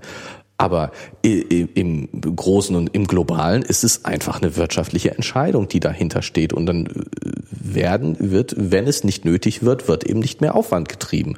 Und ein, ein Programm ausgefuchst zu machen, äh, so dass es mit weniger Ressourcen aus, rauskommt, ist natürlich Aufwand.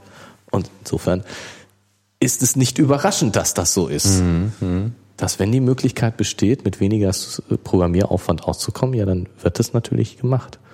Und ähm, dass es andererseits immer wieder ähm, sozusagen Grenzwerte, Grenzbereiche gibt, also Software, die gerade so das tut, was so gerade eben möglich ist. Das ist natürlich auch so. Also, ich bin sicher, dass in gerade Spiele zum Beispiel, Spiele sind häufig äh, Programme, die neueste Technologien benutzen. Also so ein echter Spielefreak, die echten Spielefreaks haben immer die neuesten, hat immer die neueste Hardware, weil es eben auch nötig ist für die Programme, die geschrieben werden. Und entsprechend treiben die, die Softwareentwickler da auch einigen Aufwand, äh, eben vielleicht doch noch die Grafik ein bisschen besser zu machen, aber noch in Echtzeit. Oder das und das besser zu machen, aber noch in Echtzeit. Also da wird schon immer Gehirnschmalz reingesteckt. Dass die ähm, Software trotzdem im Detail nicht mehr so effizient ist, wie sie mal war, als die Hardware noch viel schlechter war.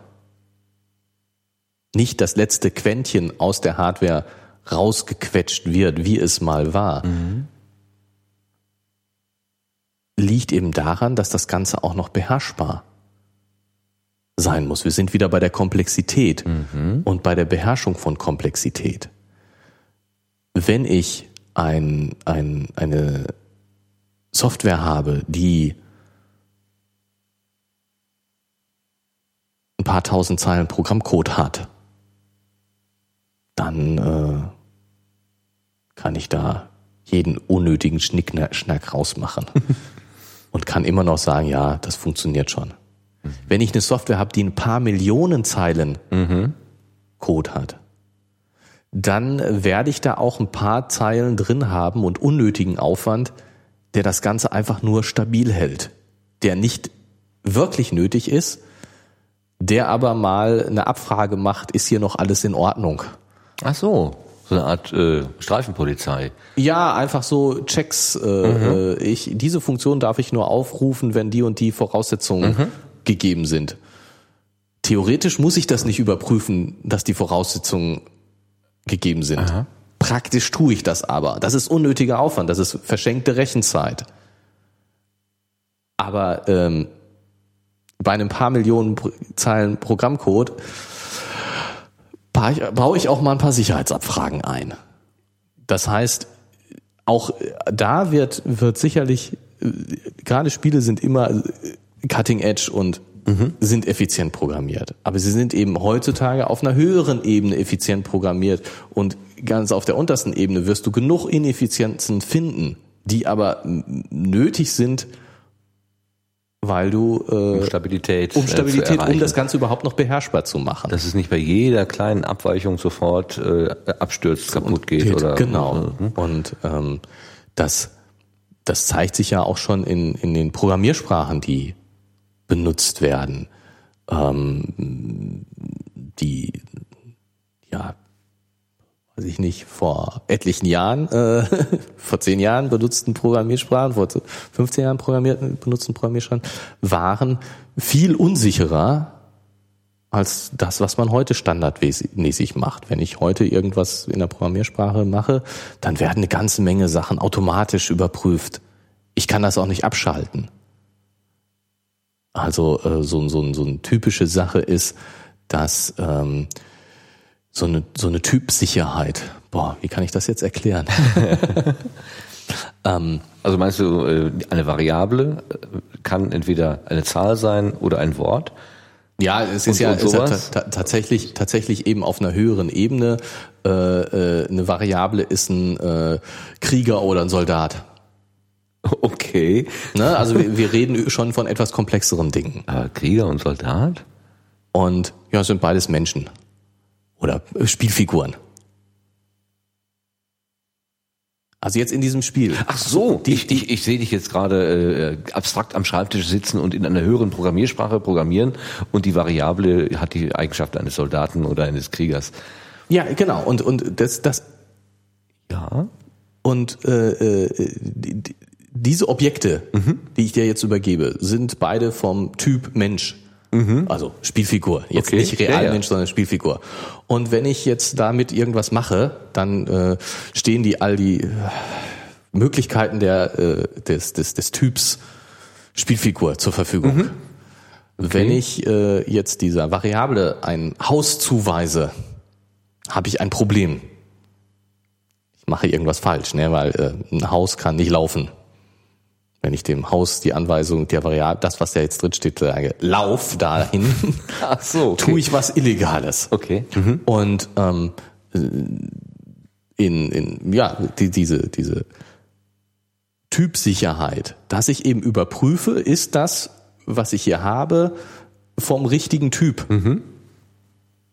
Ist heutzutage überall eigentlich eingebaut, wird automatisch immer überprüft, kann ich auch nicht wirklich abschalten. Das ist aber noch nicht so besonders lange so. Früher bei Programmiersprachen, da habe ich einfach Pointer übergeben und was da drin stand, war dem, was soll sagen, der Programmiersprache doch egal. Ist das Haus eben losgelaufen? Ja, oder eben genau nicht. Da ist das Programm eben abgestürzt. Oder eben, äh, ich habe äh, auch jetzt wieder auf Sicherheits ganz viele Sicherheitslücken mhm.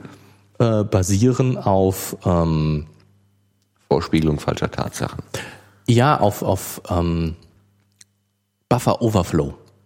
Ja, hat, hat man schon mal, genau, oh ja, hat, das hat schon mal, mal, wunderbar. Hat man schon mal gehört, Buffer mhm. Overflow. Und das ist genau, genau so ein Punkt. Ähm, eine Zeichenkette, ein String. Zeichenkette ist ähm, also ein Zeichen kann eine Zahl sein, ein, ein, ein Buchstabe sein, oder ist das jetzt schon zu praktisch gedacht? Nee, das ist hier so eine, eine, eine Zeichenkette, äh, wenn ich äh, eine Zeile dem, aus dem wenn Text. Ich, wenn ich wenn ich dem Computer äh, eine Zeile aus dem Text sage mhm. oder einen Benutzernamen oder ein Passwort, ein Datum.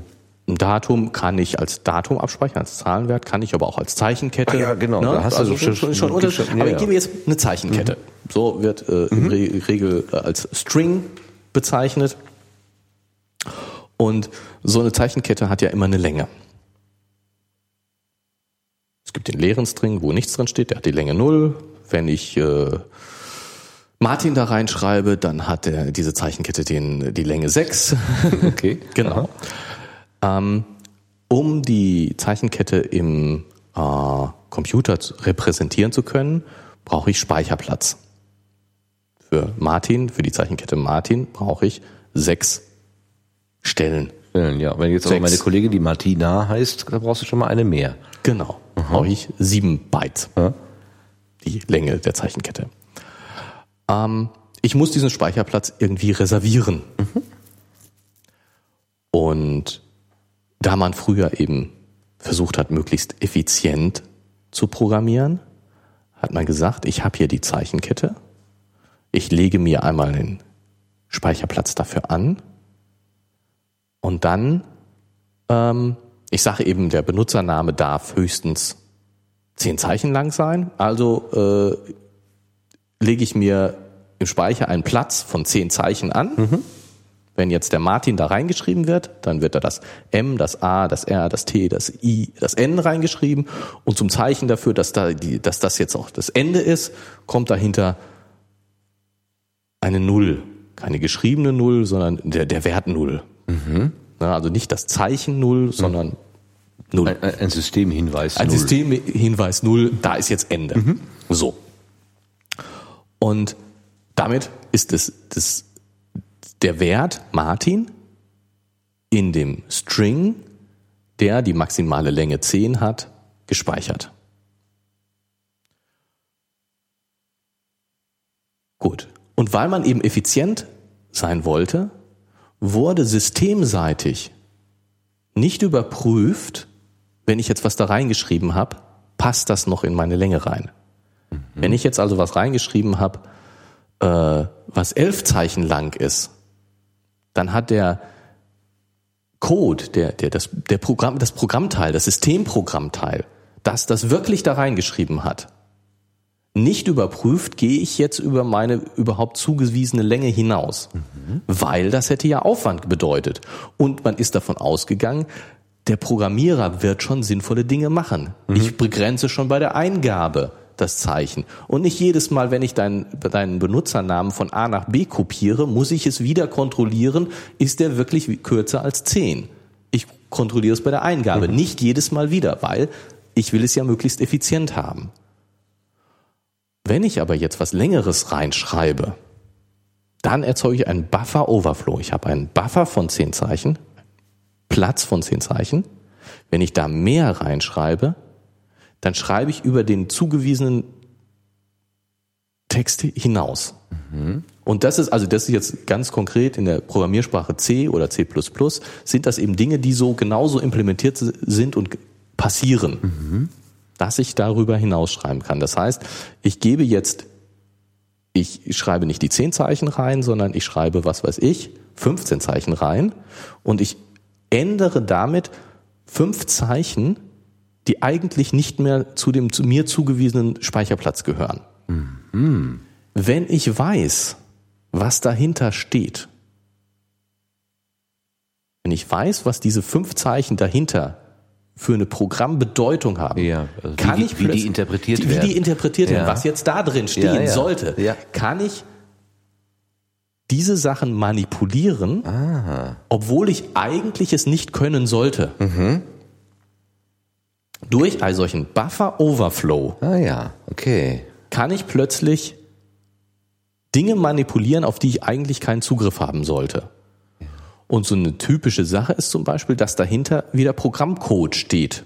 Mhm. Also Dinge, die später ausgeführt werden. Mhm wenn ich das weiß, wie das Ganze zusammengebaut, ich muss ja schon natürlich richtig Kenntnis darüber zu haben. Das funktioniert nicht in vielen Fällen. Ne? Muss schon, ist schwierig, diese Stellen zu finden, wo, wo du mit einem Buffer-Overflow überhaupt was Positives erreichen kannst. Ja. Aber wenn es zum Beispiel dahinter Programmcode steht, dann kann ich dadurch, dass ich jetzt bestimmte Zeichen in diese Zeichenkette reinschreibe, die zu lang sind, kann ich neuen Programmcode erzeugen. Und das Programm macht plötzlich Dinge, die ich will und nicht die, die da vorher standen. Ah. Ah, und das sind, das ist jetzt so eine Buffer-Overflow-Sicherheitslücke, die dann ausgenutzt wird. Wenn also irgendein Programmierer bei der Eingabe vergessen hat, die Länge einer Zeichenkette zu überprüfen, was einem ja auch mal leicht passieren kann, das System überprüft es nicht automatisch, mhm. dann kann es eben zu so einem Buffer-Overflow kommen. Und dann kann ich mit Kenntnis darüber, was dahinter passiert und so, das ausnutzen? Also dadurch, dass ich äh, die Eingabe nicht, nicht demgemäß mache, wie eigentlich die Regeln sind. Genau, Gebe ich- und das und da etwas anderes rein, als es eigentlich erlaubt ist. Und der Programmierer hat ver Und- vergessen, genau, es gibt die keine- Mhm. Eingabe zu überprüfen, weil das ist natürlich das sozusagen, was, was die Theorie vorgesehen Ja. hat. Ich überprüfe die Zeichen, die, die Länge de, der, der Zeichenkette, bevor ich sie in den Buffer reinschreibe, wenn ich nicht ganz sicher sein kann, dass Ja. sie kurz genug ist. Ja. Aber da, das passiert eben. Ne? Äh, Ist das denn, was ich, also jetzt kommt der, der, der Laie, ne? Also ich hörte mal von SQL Injection, die auch äh, etwas manipuliert, was äh, durch Eingabe passiert. Also äh, SQL ist ja diese, diese Structured Daten- Query Language. Nochmal? Structured Query Language. Also eine strukturierte Abfrage. Abfragesprache. Genau. Aber es gibt, also ich verstehe es so, es gibt auch da Eingabefelder, wo etwas hineingeht und ähm, mit den mit dem, was da reingeschrieben wird, wird innerhalb des, des Systems weitergearbeitet. Und wenn ich den, den Eingabeteil, also diesen variablen Teil, wenn ich den so geschickt Ja, äh, also mit, jetzt mit so eine so eine so eine ähm, ganz einfache äh, also SQL SQL ist ähm, eine Sprache, um Datenbankabfragen zu äh, formulieren.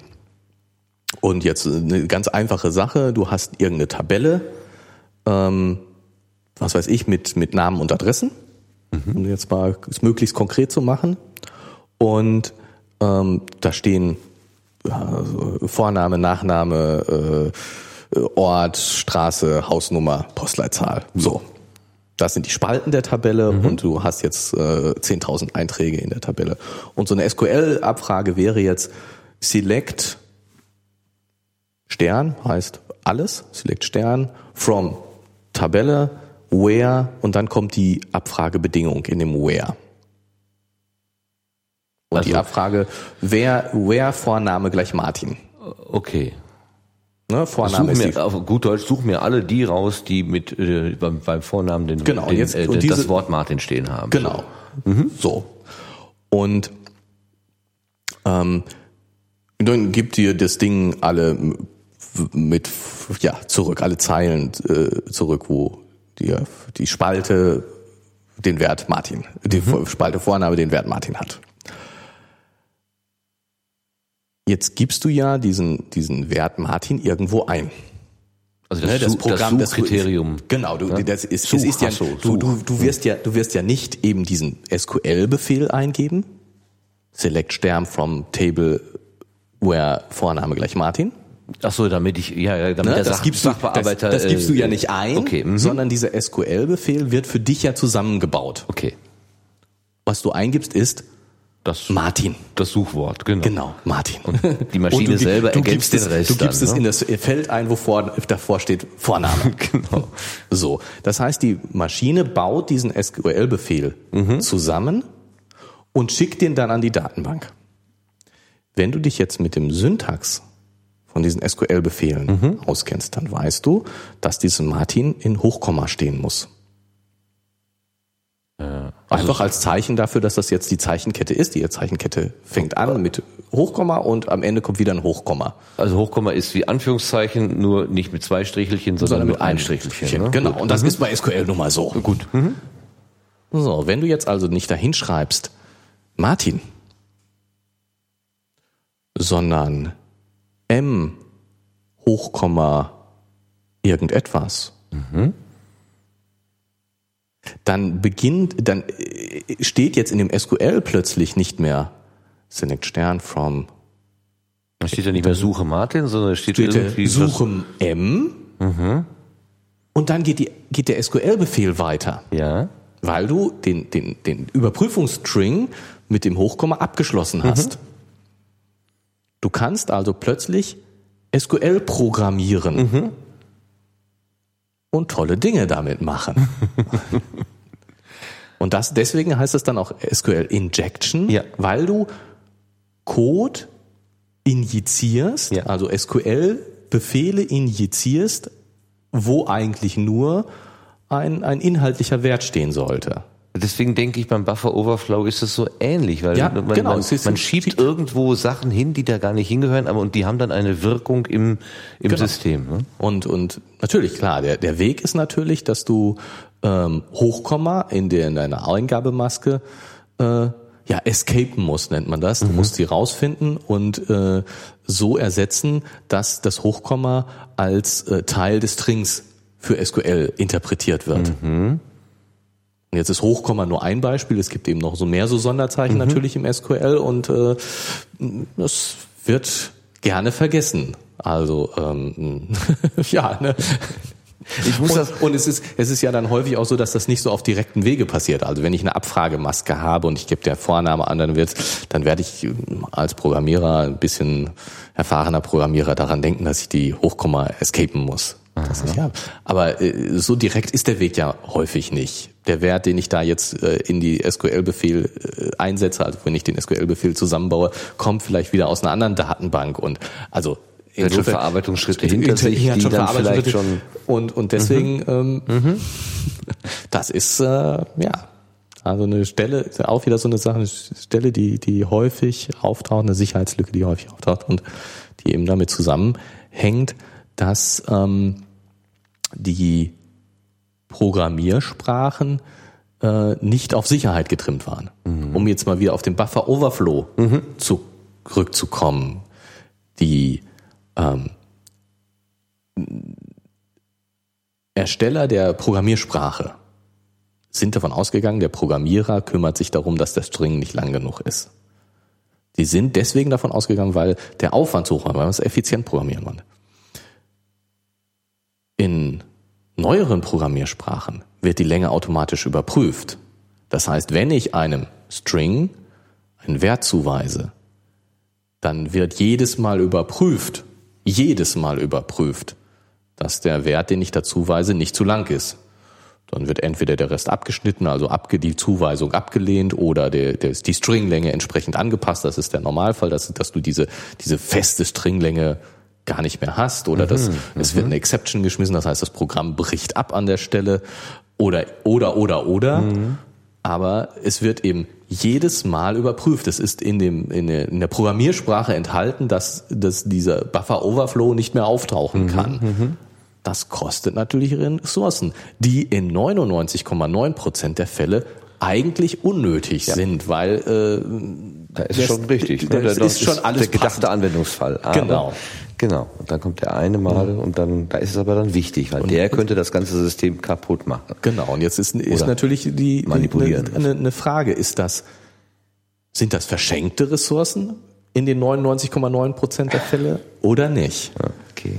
Und ähm, das eingedenk der Sache, dass eben die, ähm, die Software immer umfangreicher wird und damit komplexer, ob sie die Komplexität immer gerechtfertigt ist, ist noch eine ganz andere Frage. ob die Software durch zusätzliche Komplexität immer auch besser wird, aber sie wird auf jeden Fall umfangreicher. Und äh, insofern, äh, ich denke, es ist durchaus nötig, dass man da auch höhere Mechanismen und dass man dafür auch Ressourcen einfach verschenkt. Sind wir doch wieder auf Tech-Themen gekommen. Ja, ja, ja, ja, ja. Und ich muss das mal rausholen. Ich habe das gehört und das hat äh, in einem anderen Podcast wurde darüber berichtet, dass es wohl Menschen gegeben hat, die an ihr Autokennzeichen hinten SQL-Code dran geschrieben haben, in der Hoffnung, dass wenn eine Halteabfrage stattfindet und es ist eine SQL-Datenbank, dass dadurch, dass genau dieses was da automatisch ausgelesen wird, wahrscheinlich aus dem geblitzten Foto oder so, das dann dazu führt, dass die Tabelle gelöscht wird, wo die Informationen drinstehen. Da muss es Bilder im Internet geben. Ich versuche mal so eins zu finden. Das ist wohl schon alt, klar. also das ist ein Klassiker, aber ähm, der Gedanke an sich ist natürlich sehr Wie hübsch. schön, ja. Ja, finde ich gut. Endlich mal eine sinnvolle Anwendung. Anwendung, genau. Ja, zum Schluss sind wir dann doch bei Tech-Themen gelandet. Ich denke, so langsam Ja. könnten wir mal einpacken. Ja, machen wir, ne? Ich finde auch, das, ich finde das ist eine schöne, 1,49. schöne runde Sache. Ja, guck mal, Ähm, von, äh, Von äh, Beziehungsgeschwafel. vom einäugigen Bill bis zum Buffer Overflow. ja. Oh, oh, oh, wow. Eine Alliteration. Einäugiger Bill bis zum Buffer Overflow. Ja, BB. Jetzt, Jetzt nimmst dich. Der mach Buffer mich Bill. nein, das ist alles okay. Buffer Bill, genau. Jetzt. Ja, Buffer Bill. ähm, dann äh, verabschieden wir uns jetzt, ne? Das würde ich Fänd- sagen. fänd das schon jetzt, äh, ja, schön. Also Fühlt ähm, sich so an, als wären wir am Ende. Ende. Genau, finde ich auch.